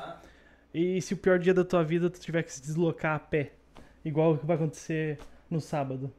É verdade, é verdade. Tu tem, tem que estar bem fisicamente, com É, tua saúde. eu acho que a gente já, é, se pre- conversando sobre esse planejamento dessa, dessa simulação de evasão, é, eu acho que é o mínimo que um preparador ou um sobrevivencialista, até em filme já saiu isso, né? Tem um filme que a gente até falou sobre o filme aqui, que é que é que é que, é, que o começo do filme é, é, é ele simulando evasão, é uma evasão. Claro que no filme é de carro e tudo, mas o pior cenário ainda é invadir a pé. E se tu não tiver condições de fazer pelo menos isso, tu carregar o teu próprio corpo para ser numa situação de dificuldade, vazou qualquer preparação que tu É, tem. porque esse, é o pior cenário, né? É o pior cenário de todos. E não É, adianta tu é. falar que tu é sobrevivencialista com, e tô mega preparado, e, e- enfim, em todos os quesitos que, o que, que, né, que a cultura manda, mas tu tá preparado pro pior cenário, que é abandonar tudo aquilo que tu preparou pra simplesmente salvar a tua vida, ou simplesmente ir pra um lugar Sim, que- sair com a roupa do te corpo, dê mais segurança, né? É. que é sair só o que tu tem. E que, Né? Anderson, não é, não é absurdo? Quantos e quantos e quantos refugiados, né, de refugiados políticos, refugiados de zonas de guerras civis, tiveram que, com a roupa do corpo, caminhar até uma fronteira e pedir por asilo político, pô? Então, é, a gente pode falar que muita gente pode falar assim, ah, isso é um absurdo, vocês estão forçando a... ba-". Cara, suas pla- seus Cara, eu acho que no lindos. decorrer da história, Júlio, isso deve ter acontecido para um cacete. É. Na, na guerra, no- nas guerras, no- durante o nazismo, durante, Sim. sei lá, a, a- a- a- enfim, a Tudo. expansão romana. Sim. Quantas pessoas ou povos tiveram que caminhar quilômetros comendo o que tinha pela estrada, bebendo o que tinha de água disponível, Sim. enfim. É, Então, é, não é diferente hoje. Por mais que a probabilidade disso acontecer, né? Enfim, mas é uma preparação. Então, tu É. não sabe a condição que o teu corpo te leva. E quando eu digo sair caminhando, gente, a gente não quer que você seja o Júlio que, vai, que caminha 50 quilômetros.